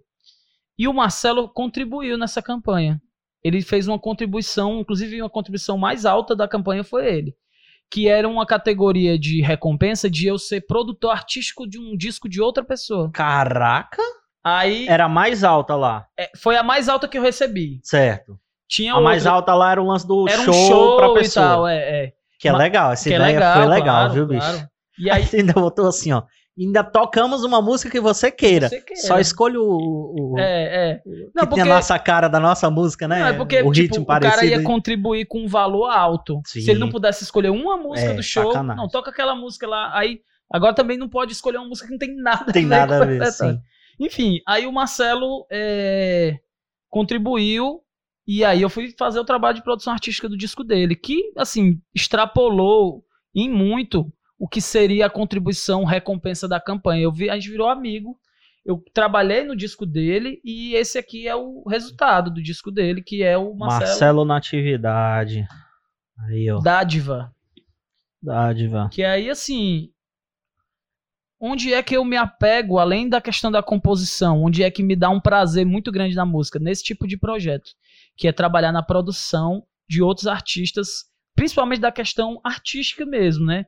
Apesar de eu ter algum conhecimento na parte de estúdio, de gravação e tal, eu, eu atuei no disco dele muito mais criando o conceito, escolhendo o repertório, definindo como é que ia ser, como é que vai ser a capa, como é que vai ser o conteúdo, quantas músicas vai ter. Então a parte de criar um disco, assim, Sim. do zero. E aí a parte do estúdio a gente gravou lá no Som do Mar, que é o Anfrísio Rocha. Grande produtor. Eu já ouvi também. esse. Ah, cara, irmão do Márcio Rocha, cantor cristão ele. Ah, é? É, ele tem uma banda, cara. O Anfrísio, ele tem o cabelo compridão assim, ele é Sim, magro, eu sei alto, qual é. ele pronto. tocava na igreja que eu congregava, essa candeias que eu te falei. Sim, sim. Tocava com o Robertinho e tal, eles Sim, fizeram um sim. trio e tudo.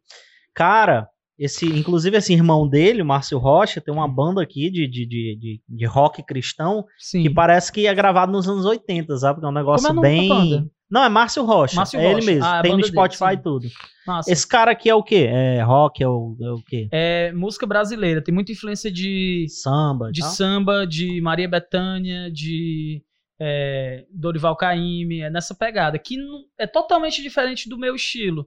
Mas como o meu trabalho era ser um produtor, Hum. eu fui ouvir, fui compreender exatamente o que ele queria, fazer escolhas. Ele, ah, eu queria muito botar essa música.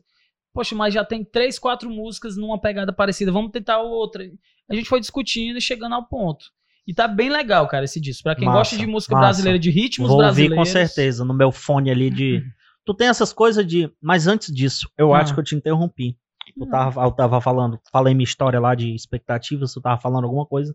Eu te interrompi pra falar do disco. Não, eu, tava, eu acho que eu tava falando só dessa coisa de que às vezes a gente se frustra justamente por conta das grandes expectativas que a gente faz. Eu acho que é nisso aí que a gente se lasca. Mas é inevitável também, né?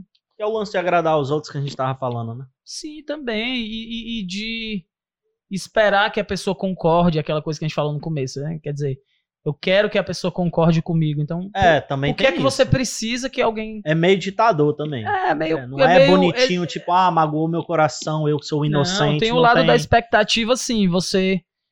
Você exige da outra pessoa, às vezes. Amizade tem muito isso, às vezes. Você é super amigo do cara, aí o cara não fez exatamente o que você queria. Pô, bicho, É. cadê? Na, na hora que eu precisei, aquelas Sim, uma né? vez eu fiquei chateado com um amigo meu que eu esqueci a máscara e ele mora, tipo, no nono andar, no, num Sim, prédio sim, aqui. sim. Aliás, bicho, volta, volta em casa, pô, tu mora duas quadras daqui. Eu não vou descer, não. Eu fiquei, pô, bicho, filho da puta, doido. Que eu sou tão entre- legal com o cara, só que eu tava indo na casa do cara pra ele fazer um favor de um celular pra mim. Ele. É, só Sim. que na minha na, na cabeça da gente, na hora nessas horas, gente, pô, bicho, magoadão e tal, aí fica acaba não enxergando o redor. Sim. Esse cara já abençoou minha vida demais, bicho. Uhum. Demais. É... Essa cadeira foi ele que me deu. Pode crer. E é muito Tá ligado? Boa, viu? Muito boa. Ele falou, ei, cara, vem aqui em casa pegar uma cadeira pro teu podcast. Eu, caralho. Show. Tá entendendo? Sim. Mas aí, por um momento, uma hora, eu, caramba, cara, o cara não retribuiu do jeito que eu achava que ia retribuir. E nem ia retribuir esse negócio.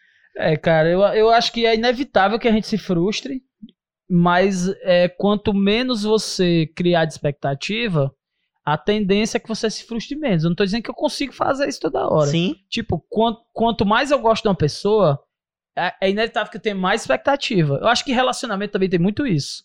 Porque é que às vezes a pessoa se frustra no relacionamento exatamente porque ela espera que a pessoa entenda ela, né? Rola muito isso, tipo assim, poxa, ele devia ter entendido o que eu queria. Ou ela devia saber que eu não gosto disso. Porque ela me conhece há dois, três, quatro anos. E aí se frustra. É. Mas assim, Tipo, velho. eu- bota, não aprendeu ainda, tipo, aí bota na carga na ainda, pessoa. É assim. que eu não gosto disso ou que eu gosto disso. E eu acho que assim, beleza, é inevitável rolar isso. Eu, eu também me frustro às vezes. Poxa, às vezes eu me chateio, às vezes eu né, questiono e tal. Mas eu acho que quando você aprende a não também encher muito essa coisa da expectativa, você também começa a entender que no final das contas, é um aprendizado muito individual, né? A gente passa a vida toda tentando aprender a ser a gente, né? E não consegue, né? Tipo, tu falou que com 30 anos que tu tá aprendendo Isso. uma parada, e eu com 36 tô aprendendo outro, tipo, acabei de ser pai. Então é outra novidade da minha vida. E aí eu tô, tipo, agora sacando coisas que eu nunca tinha sacado sobre o que é ser pai, porque eu não era. Então é tudo muito novidade. E talvez eu esteja aprendendo muito sobre o meu pai, Sim. porque eu não Imagino. sacava porque eu não era pai. Aí agora, caraca, isso aqui o meu pai. Poxa, eu nunca me liguei disso aí. Então, assim, você começa a ter outras visões. E é isso, tá ligado? Nesse lance aí que eu falei que eu mando pro meu pai, eu até falei, pô, pai, eu fico pensando se o senhor não acha que eu sou um filho muito ruim. Porque o senhor sempre tentou me mostrar isso, de que ninguém é meu amiguinho, de que eu tenho que lutar pra fazer as coisas acontecerem, lutar pra que para convencer os outros de que aquilo que eu quero aquilo, que eu sou pronto pra aquilo, por exemplo, numa entrevista, por exemplo, nas situações da vida que é ganhar ou perder, a gente tem que mostrar quem a gente é Pra ganhar aquilo. Ninguém é obrigado a procurar vasculhar sua vida pra provar nada. E pô, pai, é. Pô, pai. Ele sempre tira essa onda também. É, eu devo ser um filho muito ruim, né? Porque eu sou já. Aí eu, com 29 anos, aí ele deve, putz, cara, eu ensinei isso lá atrás, o moleque não aprende. E quantas outras coisas ele não deu o toque Sim. e eu não. Mas aí é, mas é, é o É seu vida, né? é o seu movimento, né? O seu movimento pessoal, né? Não tem como você aprender, não tem como você, o seu pai botar na sua cabeça exatamente.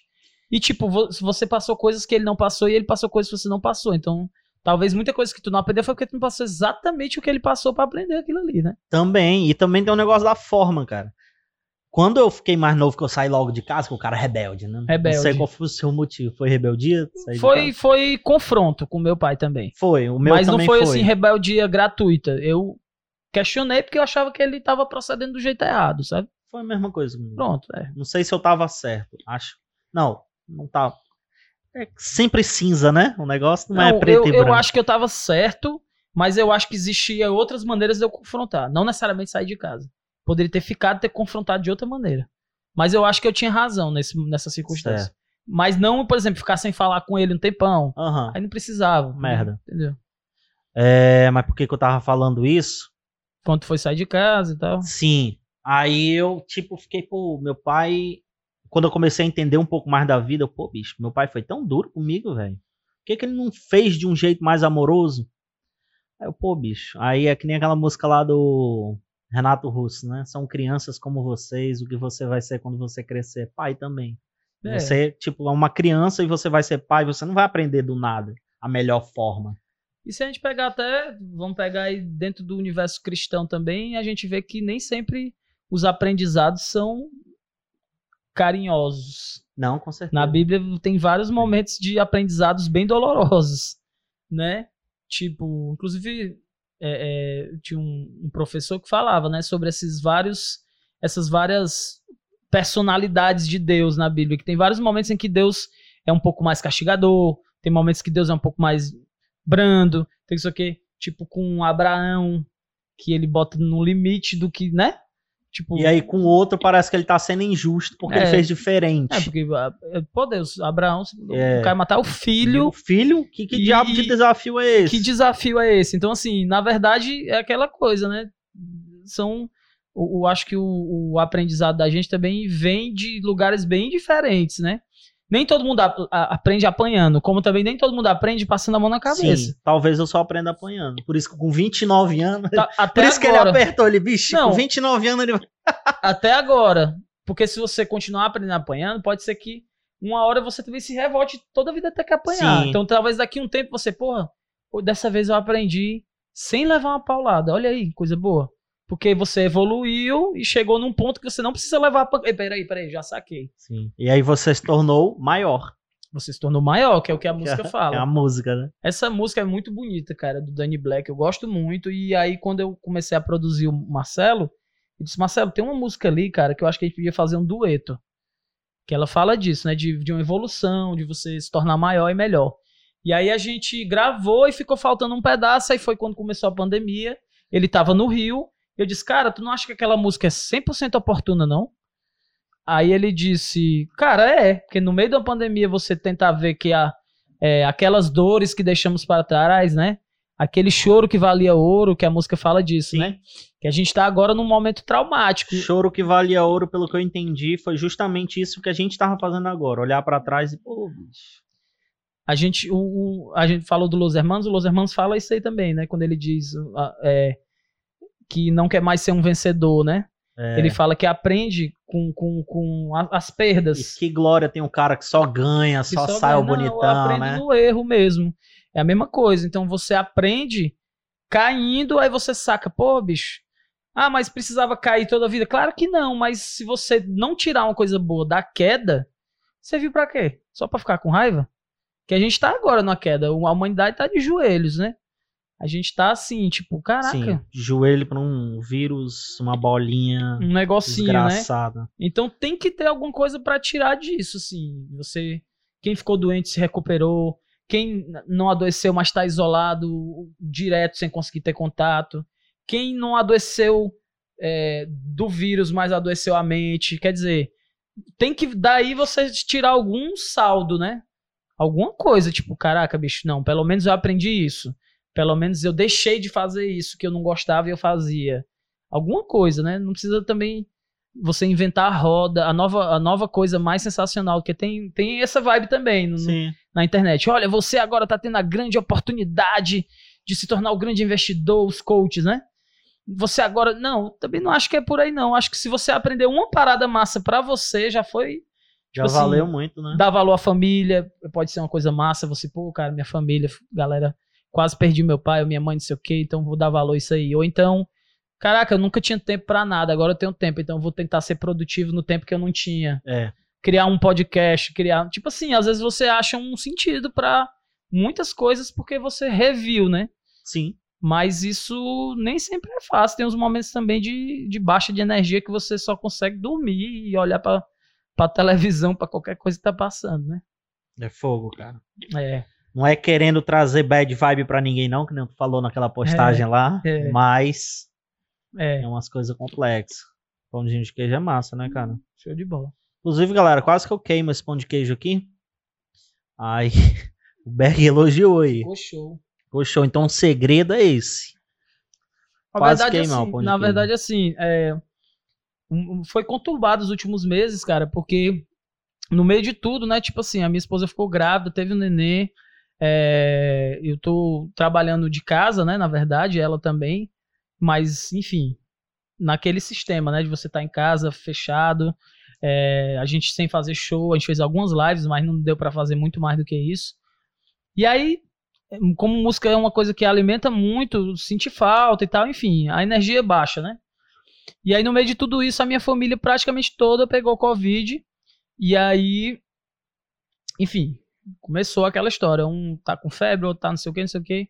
Aí meu pai foi internado e eu fiquei naquela bad vibes de. de porque o, o complicado da doença é justamente porque tem que meio que todo mundo ficar isolado. Então ela é muito solitária, né? Tipo, se tu tiver, tua esposa não tem, então tu já vai ter que enfrentar meio que sozinho, mesmo que ela te ajude à distância. E aí ficou cada um isolado e tal. E aí foi esse o contexto aí da postagem. Então o mês de março foi bem complicado, porque teve tudo isso. Graças a Deus todo mundo se recuperou. Eu tive doente também, enfim. Mas me, me recuperei, ainda estou me recuperando, fazendo fisioterapia, essas coisas todas. Mas deu certo, assim. E aí vem esse momento de reflexão. Pô, cara, e aí? O que é que vale a pena? Aquelas histórias todas, né? Sim. né? Que eu acho que é um pouco o que muita gente está refletindo agora, né? E é um, o que eu acho legal de a gente pensar, porque é a grande oportunidade da gente realmente fazer coisas diferentes. Porque tem uma parada de assim, ah, eu quero voltar como era. Aí tem a história do novo normal, né? Que, é que eu acho ruim. Eu acho horrível. Eu acho horrível.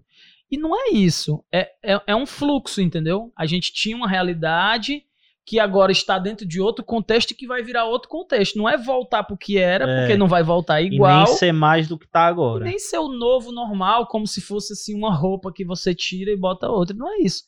A gente vai conviver com isso ainda um tempo, até todo mundo se vacinar. Mesmo vacinado ainda vai ficar tendo uns casos. É igual várias outras doenças que a gente tem na humanidade. Então, é enfrentar isso e conseguir tirar alguma coisa disso. Quer dizer, tava pensando como as crianças que estão nascendo agora vão viver num mundo bem diferente, né? Porque, tipo, os pais tudo neurótico. Menino, lava a mão, menino. É, tipo assim, tá ligado? A criança vai pra escola. É, e... Não é uma coisa que a gente passou, né? A gente, a gente passou é outras é. neuroses. Outra, outra Essa neurose. daí a gente não. É, já é nova, né? Só de brincar na areia. Não, essa areia aí não, que o cachorro tá ontem. Naquela outra areia você pode brincar. Mas e hoje tem... não brinca nem na areia. Mas né? ao mesmo tempo tinha uma parada assim, não, mas é bom que ganha anticorpos. Mas agora não é, não é bem jogo ganhar esses anticorpos assim, desse jeito, né? Anticorpo pra micose, tá ligado? É. Não tinha. Vixe, eu brincava muito na areia de bila, de peão, essas de, de rua mesmo assim, que eu sempre morei beira de pista. Mas a casa da minha avó materna é tipo uma ruazinha daquelas que não passa carro, aí é show de bola. Ia para lá passar o dia na rua. Hum. Voltando a falar de música, cara. Qual foi o pior show que tu já fez? Difícil, viu? Não Tem é pior em quantidade de pessoa, é pior pra ti, sentimento. Caraca, bicho, eu nunca tinha pensado nisso, ó. Eu já tive pior show de gente, que deu quase ninguém. Tive um pior show que a gente se sentiu um pouco em risco. Era um lugar que tava meio. Um climão assim, meio de tipo, cara, a gente vai descer do palco e vai levar uma surra. Por quê? Porque. Talvez esse tenha sido o pior. A gente foi tocar num, num lugar que era um evento lá no Montese. Festa não sei o que do Grande Montese. A gente, beleza, Montese é nós. A gente sempre teve no Montese, saiu no Montese, beleza. Quando chegou lá, a gente achou o clima da galera meio pesado, sabe? Tinha uma galera assim meio mal encarada. A gente achou meio. Não, mas. Aí eu, eu sou sempre o adepto. Não, cheguei aí, vou tocar, não quer saber. Tenho essa não. Pra subir no palco não tinha medo, não. Teve uma reunião, isso foi a minha primeira banda, tá? Teve uma reunião da banda assim, galera, e aí? Vamos tocar mesmo? Porque o clima era de que a gente ia subir no palco, o show ia começar, ia rolar uma briga de gangue daqui a pouco. Era essa a sensação. Tava tipo, sabe quando tá a torcida do Fortaleza, a torcida do, do Ceará chega assim no terminal? Rolava muito essas vibes assim de briga de torcida em terminal. Morei perto do terminal já do Lagoa ali, Era já sei como é que é. clima. Tinha uma galera encostada e outra galera eu digo, cara, vai dar ruim isso aqui. Fizemos a reunião e aí eu disse, eu toco. Porque eu, eu quero estar no palco, não importa, tá ligado? E a galera, não, aí final das contas ganhou 3 a 2 eram 5. Subimos no palco. E aí no meio, aí a gente mandou umas músicas assim muito nada a ver, sabe? Um repertório muito nada a ver. E aí a galera começou a curtir muito, mano. Massa. Porque eu acho que a galera não esperava o repertório que a gente tocou. A gente tocou tipo Roberto Carlos, Tipo, umas coisas. A gente tocava autoral também, que mas todo mundo coisas... gosta, né? Roberto é, mas eu não sei em que nível. Eu não sei. A gente alcançou a galera. Certo. E aí a galera chegou no palco e foi de boas. Então, assim, o pior show ele foi até o momento em que a gente conseguiu agradar a galera. Pior show de sensação até esse momento. Até esse ponto foi sensação horrível. Teve um outro que seria o pior show do meio pro final. Isso foi do começo pro meio, né? O outro do meio pro final foi porque eu tava meio mal nesse dia. E aí, do meio pro final do show, foi na US até. tinha pouquíssima gente. Foi com a mesma banda. E eu comecei a me sentir mal com o cheiro da fumaça de, de show. Maconha. Não, fumaça de Sim, é o gelo seco. gelo seco. Aham. Shhh. Aí uma hora eu cantando aqui, é, não sei o que, eu puxei na hora que o bicho veio. Aí eu, caraca. Aí eu saí do palco. E a música rolando. Não, a galera continuou tocando, eu saí do palco. Aí eu vomitei. E aí passou, tipo, uma galera do meu lado olhando assim, tipo assim. Ó, o cantor aí, mas já tá muito doido. Já tá tipo doido. assim. Bebeu pra caramba. E eu, não tinha, eu nem bebia na época, eu tava mal, enfim, já tava, tinha comido alguma coisa e tal, e Ah. vomitei dos. Então esse show a gente teve que parar. A galera, ei, moço, e aí, termina uma música e tal. Eu, não, bicho, não tem como não, só vou vomitar no palco, é pior. A galera, é, galera, valeu, valeu, vamos embora. Não rolou, cancelou o show, tá ligado? E também o som tava meio ruim já e tal, então assim, acabou que a galera achou ruim, mas não achou tanto. É, também não tava essas coisas todas, vamos embora. Mas foi de- tipo quatro músicas e game over. de tocar pra pouca gente quando a gente é novo não faz nem diferença, né, cara? Cara, não faz. Porque é quase uma certeza, na verdade. A gente tocou é, com essa banda cover de O Traje a Rigor que eu tava te falando, a gente tocou no final do Rei Roll. Quer dizer, teve dois finais, né? Eu acho, mas foi no final do primeiro, Sim. tá ligado? E aí a gente tocou tipo pra 10 pessoas, tá ligado? Sim. Tinha gente que entrava, pô, aí via música assim, os jovens entravam, era o traje a rigor e o jovem já saía assim já. Sim, sim. Aí a gente, caramba, assim, mas lá Quando nem aí a gente é querendo isso? tocar. Cara, sei lá, 2009, 2010, 2011. Um desses três. Eu toquei perto disso aí também no Rei Roll. Eu toquei no último show que tinha no Noise 3D Club. Lembra do Noise? Não. Era em frente ao Rei Roll. Bem pequenininho. Toquei no Legal. último show lá. E. Ah, cara, tem muita história doida. É louco, né, esse negócio. Muita história doida. E eu era Agora tocar pra doidinho, pouca cara, gente não. Nesse negócio do, do, do, do, do Rei Roll. Só eu de novo na banda, né? Como eu te falei, a banda era tudo os caras mais velhos. Inclusive aí, abraço pra galera banda, aí, Fabrício, Tanis, Tanilson. Abraço aí, Rogério. Saudades, galera, de tocar junto. É, Tinha um Rogério na banda cover do Traje a Rigor. é aí até cantava. Cadê a minha farofinha, Rogério? Aí, É. Era legal. Aí, mano, o que, que eu tava falando? Aí, pô, lá no, no, no Rei Ho era negócio pesado, né? Bar de rock mesmo e tal. Uhum. A galera, os roads sem camisa, ajeitando as Era coisas o e principal tal. body rock da cidade. né? Era. E aí. Aí eu cheguei pro que eu tava com dor de barriga, tá ligado? Uma queimação. Aí eu, ei, cara, tem sal de fruta aí? Eu era doido, bicho. 17 Uhum. anos, 18 anos. Eu, ei, cara, tem um sal de fruta aí, o cara aí. Os caras da banda, né? Ei, pô, os caras vão achar que a gente é doidinho, pô. Não faz isso não. Os caras me deram mó, mó lição de moral, tá ligado? A gente tá representando aqui a banda do rock e tal, rock nacional, cara. Não é sal de fruta, joga uma cachaça pra dentro. Sal de fruta. O cara olhou assim pra mim, bicho. É um cara viajando. Mas tu pediu Eu pedi e mesmo. ele deu? Não. Não tinha sal de fruta no Rei pô. É, Cara, e o tinha melhor. caipa e fruta. o me- É, caipe e fruta. Aí o cara trazia, né? Já pensou aí, piorava tudo. Cara, e o melhor show? Qual foi? Cara, a gente fez um show. Eu acho que foi o melhor. Eu acho que foi o melhor. Vou dizer dois também, porque eu disse dois do ruim, vou dizer dois do, do melhor. Foi um show no Festival de Cultura da UFC, que a gente fez em 2017.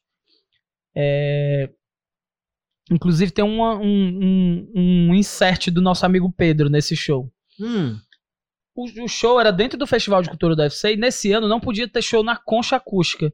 Então Eu foi lembro. tudo, foi tudo lá no ICA, Instituto de Cultura e Arte, lá no, no que PC. até cancelaram o Beatles do final de ano lá, que era não clássico. podia, não podia, é, pois é. E aí, lá no ICA, tem um pequeno anfiteatro, uma coisa bem pequena. E aí, essa é um trunfo que eu aprendi há muito tempo, né? Às vezes é melhor você fazer show num canto pequeno lotado do que num grande vazio. Ah, Tipo, se você chega no Rei tem 10 pessoas, fracasso. Mas se você chega num cantinho pequeno com 10 pessoas, talvez já vire uma meia lotação. com certeza. E lá no Ica do UFC, é, é, tinha bastante gente, devia ter umas 100 pessoas. Mas 100 pessoas no, na concha acústica da 13 de maio com a Avenida Universidade não era nada, era pouquíssima Sim. gente. E lá não, 100 pessoas virou um negócio. Aí a gente abriu, a gente abriu não. A gente tocou depois do Maglore. Não, a gente tocou antes do Maglore, que é uma banda. é, eles são, acho que eles são da Bahia, moram em São Paulo. Bem conhecidinha, assim, na vibe do Los Hermanos e tal. E é, pô, legal, vamos tocar pra uma banda, né? Nacional e tal, não sei o quê. Cadê o Pedro chegar? Ah, Aí o, lado, o lado ruim de um show massa, né? Pedro não chegava. E aí a gente, tudo pronto, subiu no palco, sem guitarra, sem o Pedro. Disse, macho, vamos começar, a galera pressionando. O Pedro chegou a dois minutos da gente começar a tocar. Porque o Pedro mora muito longe, sempre morou longe e tal. morar no Aí ele subiu, ele passou no meio do público e subiu no palco. tipo assim, ó, Pô, vai! vai. Cara, mas parece que essa adversidade deixou o show mais massa. O show foi irado. Tipo, caraca, o cara chegou aí e te deu responde certo, já. deu certo. Esse show foi muito bom, o público tava muito legal, um público universitário, né, uma galera tudo curtindo e tal, assim, tipo, Aham. muita energia, né? E aí eu, enfim, desci, desci do palco, entreguei a guitarra no meio da galera. Foi um show, assim, que eu pude, se eu fosse mais leve, eu tinha feito, dado um mosh. Certo. Mas como eu, eu não queria arriscar a vida de ninguém, né? Mas foi muito massa. E, cara, teve outro show muito legal, foi o show que a gente fez na Paulista, em São Paulo. Que a gente viajou no final de 2019 pra fazer, Eu vi. Fazer um É turnê. E gravamos o clipe lá do Qual é a Sua Revolução. E eu acho que foi outro show muito massa pela, pela situação. Porque era assim: Paulista. E tava tendo duas manifestações. E o teu baixista com a camisa do Lula livre. Lula livre. De um lado, pró-Lula contra o Bolsonaro, do outro, camisas da seleção pró-Bolsonaro contra Lula. Globo lixo. E a gente to... e a... Globo lixo. E a gente tocou num canto que tava entre um e outro, mas a gente não viu conflito, a gente só tocou. Passava uma pessoa com a blusa seleção, passava outro com a blusa vermelha e a gente tocou.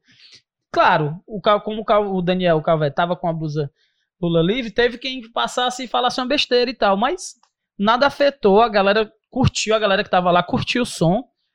Eu Vocês lembro- tocaram só ela mesmo? Como Ah, assim? Com a sua revolução? Não, a gente tocou, fez um show. Foi um show completo, inteiro na, na, na- na- na Paulista. Tinha até um tiozinho, mano, pedindo Raul Seixas direto, mano. E depois até fiquei com arrependido. De não ter tocado. Porque gosta, ele, né? foi, ele foi muito incisivo. e eu fiquei um pouco irritado, assim, sabe? Porque eles. Toca Raul! Aí eu tocava uma música. Ele, toca Raul! Mas normalmente quem pede pra tocar Raul é chato, né? Fica. Eu, meu irmão, ninguém vai tocar Raul, não. A gente vai tocar outras Tu músicas falou? que foi, macho. Eu fui deselegante com ele, mas ele também foi bem irritante, sabe? Entendi. E aí aquela história, Quer talvez. pedir desculpa pra ele publicamente, cara? Não, eu peço desculpas publicamente. Porque os- o, o ideal seria que alguém, mesmo da galera do público, tivesse chegado aí, tiozinho, pega É, leve aí, ei, o cara pô. tá. Não vai tocar Raul hoje. Não é, o. Raul morreu, cara. Não, o Raul morreu faz tempo. Ei. Mas a gente não tinha também nenhuma música do Raul no repertório. Raul sempre todo mundo sabe tocar, digamos assim. Mas não era a vibe, enfim, não era, né? Mas o show foi muito massa, apesar disso, apesar dos conflitos, apesar de tudo, foi um show muito, muito, muito legal, porque tocar na rua, cara, tem um gosto muito interessante, assim. Tocar no chão, sabe? É massa. Do mesmo jeito que a galera chamasse um palco, aquela coisa. Eu não sei, eu acho que eu prefiro estar mais perto das pessoas. Eu acho que o da UFC também, eu gostei justamente por isso, que o anfiteatro, o palco era rente com a galera, assim. Então você fica perto do público. Eu não sei se isso é viável para grandes artistas, grandes shows, grandes festivais. Mas você tá um pouco mais perto do público, ver a pessoa olhando e É cantando. massa, cara. É massa demais, tá doido? O mais próximo disso aí que eu cheguei, eu não sou artista nem nada, mas nessa banda do Traje a Rigor, cover do Traje a Rigor, a gente tocou na festa do Amnésia. Ali no No Náutico? Náutico. Náutico. 4 mil pessoas, velho. Ah. Quando eu subi no palco, bicho, que eu olhei, eu já dei a, a- a- a- frio na barriga Deu uma grande, sabe? gelada, deu uma Eu, gelada. Caraca, bicho.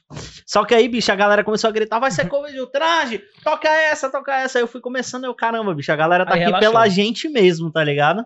Mas da primeira à última música, a galera gritando. Tem, eu vou botar um, um, um- um trecho aqui. É um vídeo antigão e tal, uma câmera antigona. Mas muito massa, cara. Muito Foi- massa. Sentir essa energia, a galera cantando junto, aí o vocalista botava assim, aí a cantava. E pedindo lado B do Traje a Rigor, tipo, toca prisioneiro, ninguém nem conhece essa Sim. Muito bom, cara. Tem um muito lance bom. também de quando, Sensação muito boa. quando você faz um show é, tipo, com essa vibe, com muita gente, com estrutura boa, com certeza tinha uma estrutura boa de, de palco, Tinha, de som. pra caramba. É aquela coisa, né? O time time joga melhor quando tem um adversário em altura, né? A galera diz quando joga com um time maior. Então, quando- eu pelo menos também acho, quando você faz um show com mais gente, com estrutura massa, a tendência também é você se empolgar mais, né? Você fica, né? Sim. E aí a questão é só controlar o nervosismo. Tipo, beleza, relaxei. Eu tive um eu tive um tempo no projeto que era o Bloco Sandy Júnior, tu sabe dessa daí, sabe? Tô ligado, não. Sabe não? Não. Eu toquei durante um tempo com a galera do Bloco Sandy Júnior, um bloco de carnaval que toca só Sandy Júnior. Em ritmo de, de carnaval. De carnaval. E aí a gente fez uns shows grandes no Rio Mar. Fizemos shows pra muita gente, tipo, milhares de pessoas. E aí tinha muito isso. A gente ia fazer um show menor, era massa. E tu Mas tocava o quê? Guitarra lá? Cantava e tocava guitarra. Eu era o Júnior. Tu era o Júnior. Tinha a Júnior. Sandy lá então, né? Tinha duas Era Sandes. Dois Sandys. É. Legal. E aí, cara, é, tinha essa vibe também. É coisa de carnaval, curtição, Sim, né? legal. Tem até dos Beatles a galera faz. Tem dos Beatles, do, Iron Raul, Maiden. do Belchior, do Iron Maiden, enfim. Mas é, tinha isso, a gente ia fazer um, canto- um show no canto menor, com a estrutura menor, era legal, era divertido, mas quando você faz um show com a estrutura maior, com mais gente, parece que também dá um gás maior, assim, né? Sim, sim. Enfim, imagina você fazer pra 100 mil pessoas num Rock in Rio da vida, né? Tu é doido, bicho. Agora Que também o cara gela a assim, espinha. O da guitarra, yes, tu sente Isso é assim, até a respiração. o peso do é. som, assim. Deve ser muito massa, mas a resposta também é muito grande. Muito bom. Muito, muito, muito grande. E muito bom. Cara, vamos pro nosso quadro Reflexões. Vamos. Revoluções Quadro ou reflexões? Reflexões. Reflexões. Mas eu gostei da ideia. Eu tava querendo, não tava querendo usar provocações, pra você que não sabe. O Reflexões é um quadro daqui que imita, né? É baseado lá no Provocações do Abu Janra, lá da TV Cultura. Inclusive o Berg aqui falou que conhece, que era fã lá do. Muito, muito massa. É muito bom. E são perguntas pra pessoa olhar pra dentro de si mesma antes de responder, Pra gente conhecer o que se passa aí na cabeça de Berg, de Lindenberg Bezerra de Menezes. Em qual outra profissão você vê que você seria feliz? Quando eu era criança, eu queria ser taxista. Na minha mente, taxista era igual taxista do De Volta para o Futuro. Ah, Os carros voariam. E aí eu tinha uma ideia de que isso seria uma coisa legal. quantos anos tu tinha? uns 4, 5 anos. E aí eu acho que eu, se eu, incrivelmente, depois de muito tempo eu refleti sobre isso, e eu acho que eu gostaria de trabalhar viajando. Um caminhoneiro, um cara que trabalhasse dirigindo, fazendo longas viagens, porque eu acho que eu tenho um certo prazer nisso, de pegar o volante também e Eu sair por aí. Eu, eu, eu gostaria, não sei se eu seria um bom profissional fazendo isso, se eu chegaria a tempo, eu não sou muito de correr, de acelerar muito e tal. Mas eu acho que eu me sentiria bem viajando, trabalhar viajando, que também, quem é músico também trabalha viajando, mas seria um outro tipo de viagem. Te, de- te dar um desafio, cara. Faz uma música sobre, sobre. Legal, legal. Aí, Viagem. Gostei. Prazer Eu tenho de uma viajar, música sobre o isso, sonho, cara. Qual é? Tem uma música chamada Viajar, mas que eu nunca gravei. Que fala sobre sair de casa, pe- pegar, Pegar o mundo, assim, é pegar a Aham. estrada. Legal. Cara, a música ajuda você a curar os males da alma? Com certeza.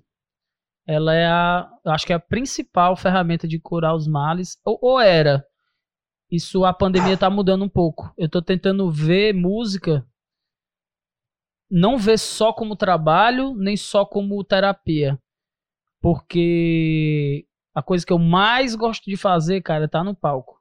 E eu não tô podendo.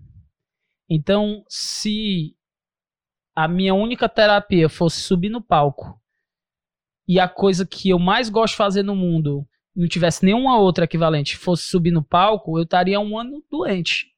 Não que eu não esteja em algum nível, mas faz muita falta estar no palco. Então eu tô tendo que também ver que a música ela cura os males, ela é importante pra minha vida, mas eu tenho que ter outras válvulas também, sabe? E quais são os males da sua alma? Ah, muitos, muitos males.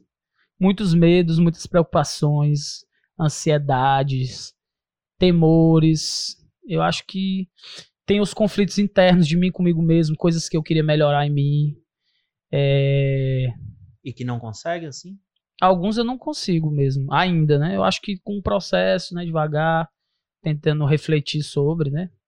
Mas eu sou uma pessoa muito medrosa no geral, sabe, cara? Eu, sou, eu tenho muitos medos, assim.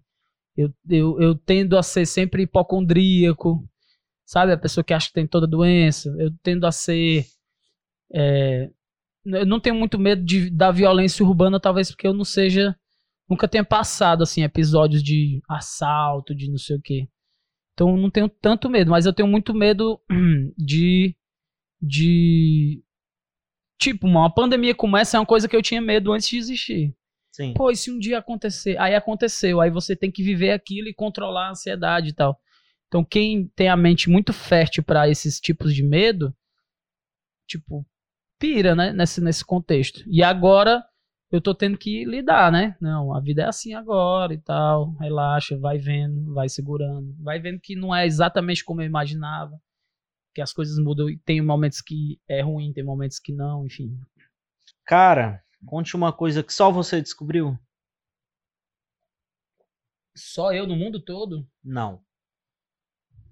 Você descobriu o que você sentiu. Vou te dar um exemplo. Eu descobri, cara, que às vezes quando a gente é duro na análise do outro, que ficar analisando o outro é uma merda. Mas quando a gente é duro na análise do outro, é algo que a gente não gosta na gente. A gente projeta no outro. Faz sentido. Por exemplo, alguém abre um canal, não tô dizendo que eu, que eu seja assim, veio esse exemplo agora. aí, não, olha aí que narcisista tá abrindo um canal sobre a pessoa, sobre os gostos pessoais dela. Na verdade, a gente tem esse padrão pra gente.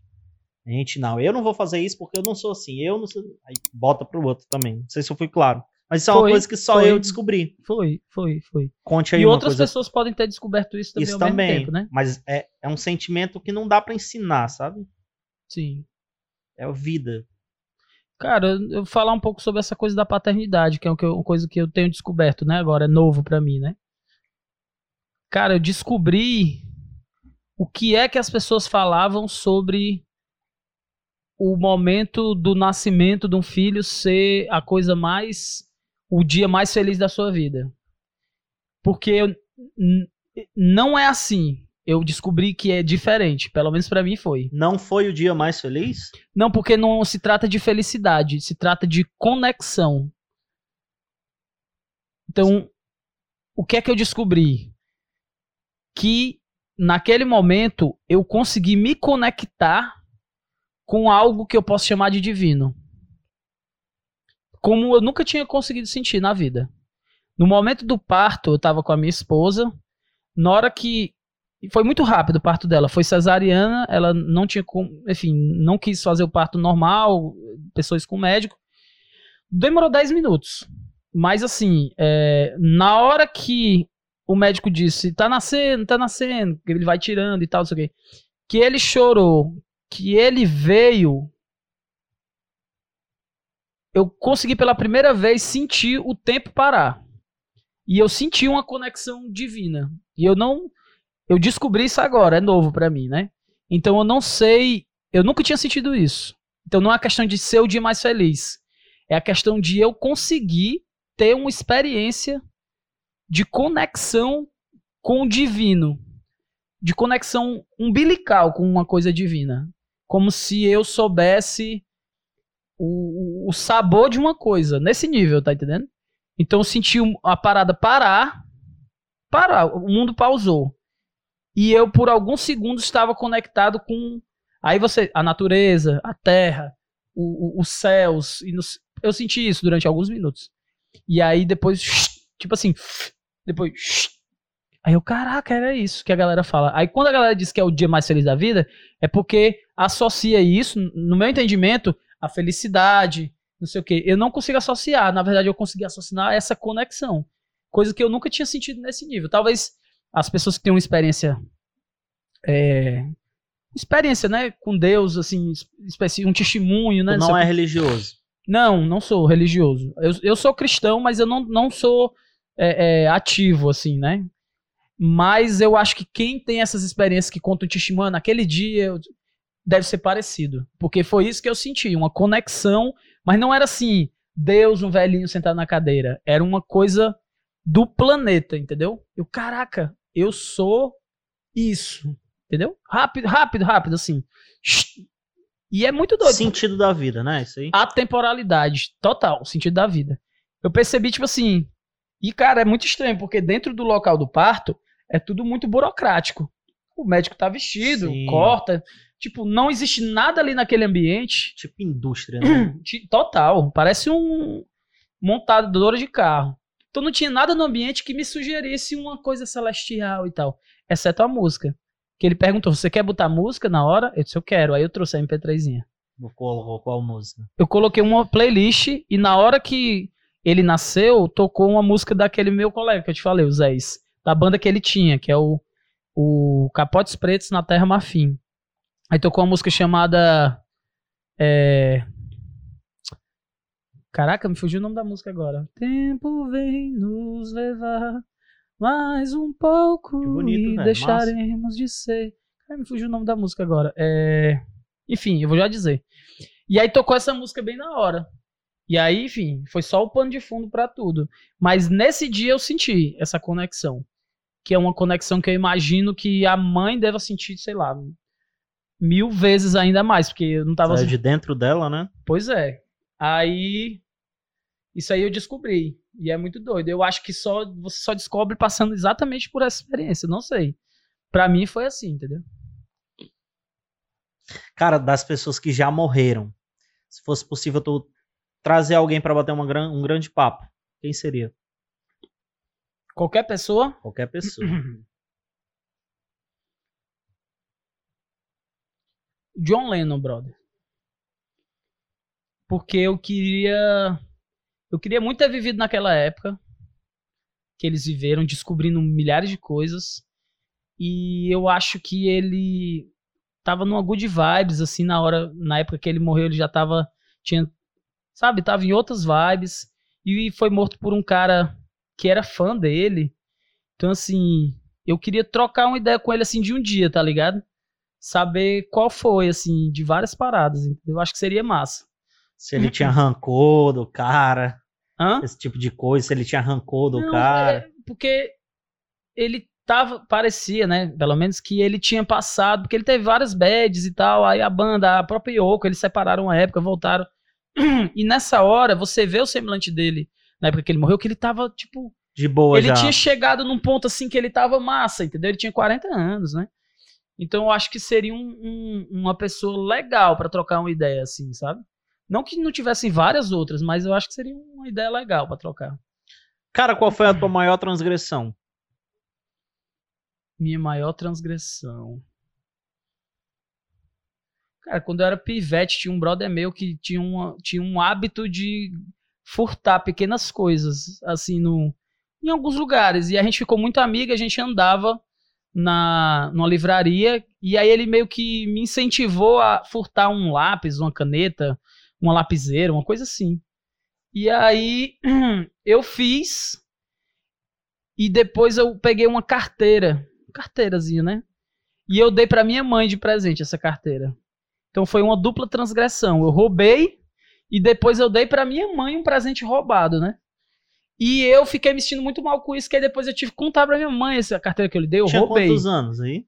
Ah, cara, eu acho que eu tinha uns 10, 9. Tu acha que esse foi a maior transgressão da tua vida, assim? Pelo remorso. Porque eu acho que eu tive transgressões depois. Tipo, dirigir na contramão, dirigir bêbado, é, fazer um monte de, de pequenas besteiras, assim, sabe? Mas eu nunca causei mal diretamente a ninguém. E nessa transgressão aí, eu fiquei me sentindo muito tempo com remorso. Porque era uma coisa que eu achava que eu não, não queria fazer. Eu fiz porque alguém me incentivou a fazer, entendeu? Mas de transgressões outras, sim, aí, sei lá. Transgressões mínimas, digamos assim. Tipo, sei lá, eu quebrei uma vez um negócio da minha tia, menti pra ela que não, não, tinha, não tinha feito, e aí, enfim. Aí, sei lá, esse tipo de coisa, de transgressões bobas, assim, do dia a dia. Entendi.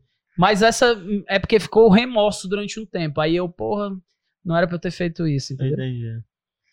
Se tu ficasse rico, pararia de trabalhar. Eu pararia de trabalhar com coisas que eu não gosto.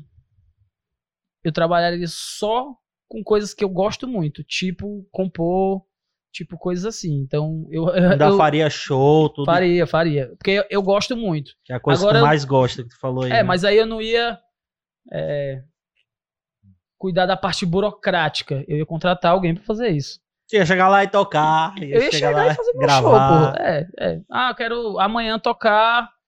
é, quero amanhã criar uma música. Aí entrava no estúdio e fazia também, fazia no dia que eu quisesse também. Ah, hoje não tô afim, não vou fazer. Agora, show é uma coisa que eu queria fazer sempre. Tipo, pelo menos. Tipo, às vezes eu penso assim, ah, o Roberto Carlos, o cara é mega rico e tal, não sei o quê. O bicho faz um show a cada dois, três anos. Mas o cara fez 80 anos, né? Também ele já fez muito show. Mas eu acho que eu continuaria fazendo. Tipo, sempre assim. Sim. Tipo, morrer no palco, tá ligado? Massa. É Eu como acho. você gostaria de morrer? É. É, no palco. Não com tiro de um fã, né? Que nem John Não com tiro de um fã. O Tim Maia quase morreu no palco, né? Não sabia, não. Ele subiu no palco, ele começou a tocar com a orquestra, tem um vídeo dele. Aí ele começa a se sentir mal e ele faz a mãozinha assim e sai do palco. Aí de lá ele foi pro hospital e morreu. Ah, queria- sim, eu sei qual é. Mas eu queria morrer no palco. No palco. Tipo assim, terminou a música, caiu no chão, morreu. Tem uma cena da Edith Piaf que é bem parecida também, ela cantando e ela acho que vários artistas gostariam de morrer no palco, tipo, no final de uma música, a sensação de êxtase, né? Deve ser uma sensação não é nem a sensação boa, mas uma sensação de completei, terminei a música, dormi, sei lá. Dá uma olhada aqui no.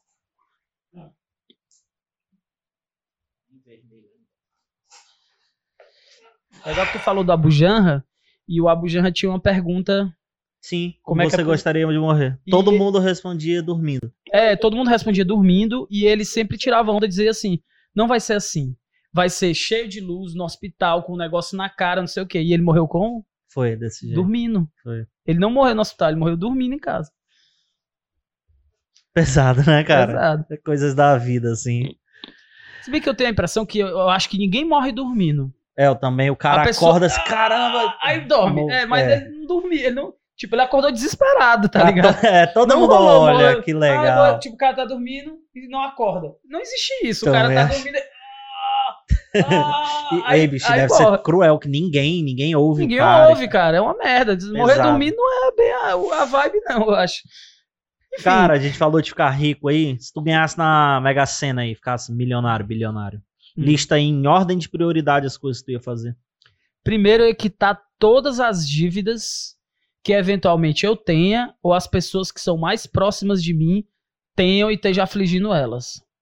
Por exemplo, eu chegaria pro meu irmão e dizia, cara, qual é a dívida que tu tem? Eu não ia dar o dinheiro.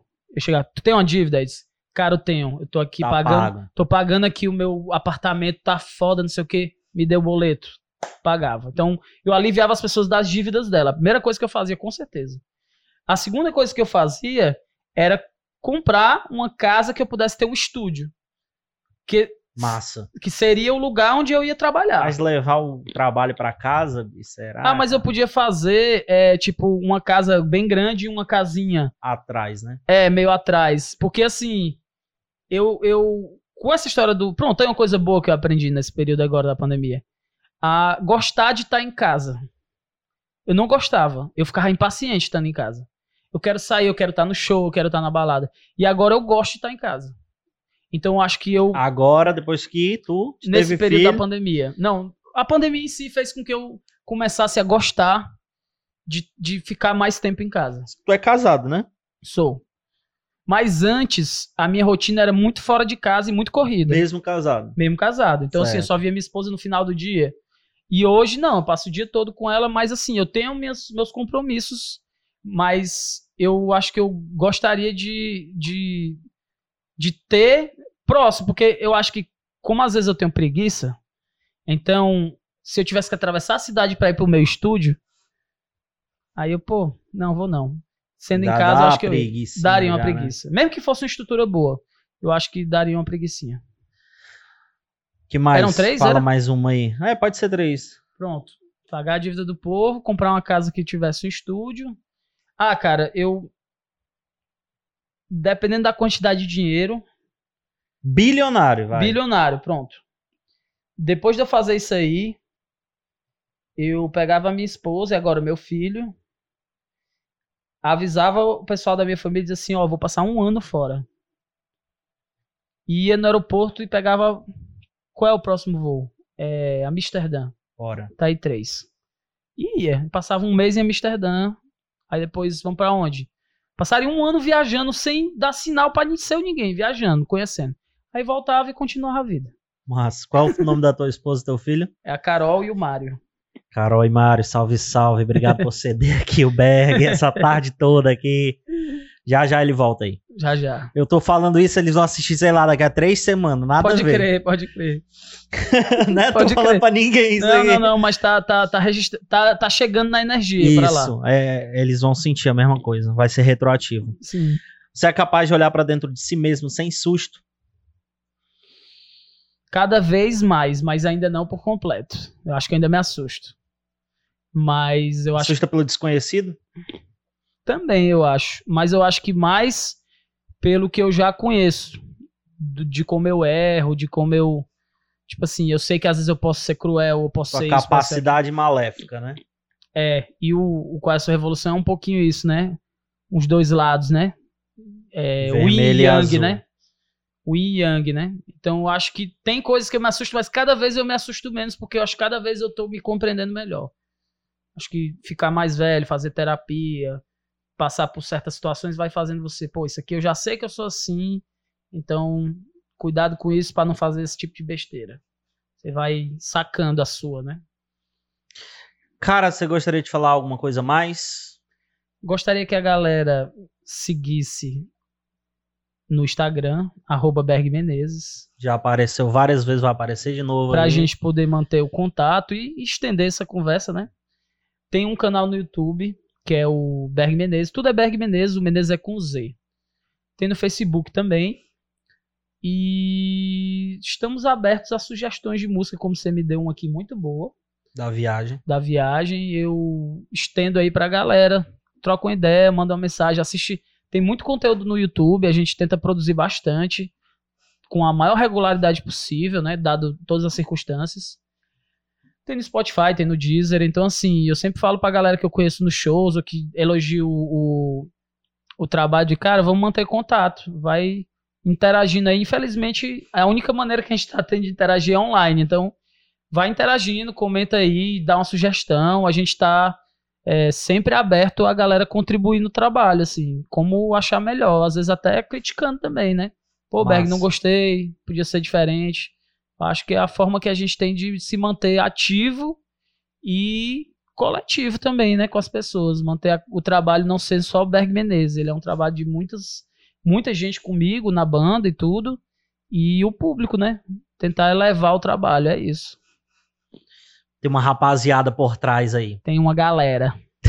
Era uma piada, cara. Eu não consegui fazer. é? Não Rapaziada por trás de ti. Tem, tem uma rapaziada por trás de mim, gente.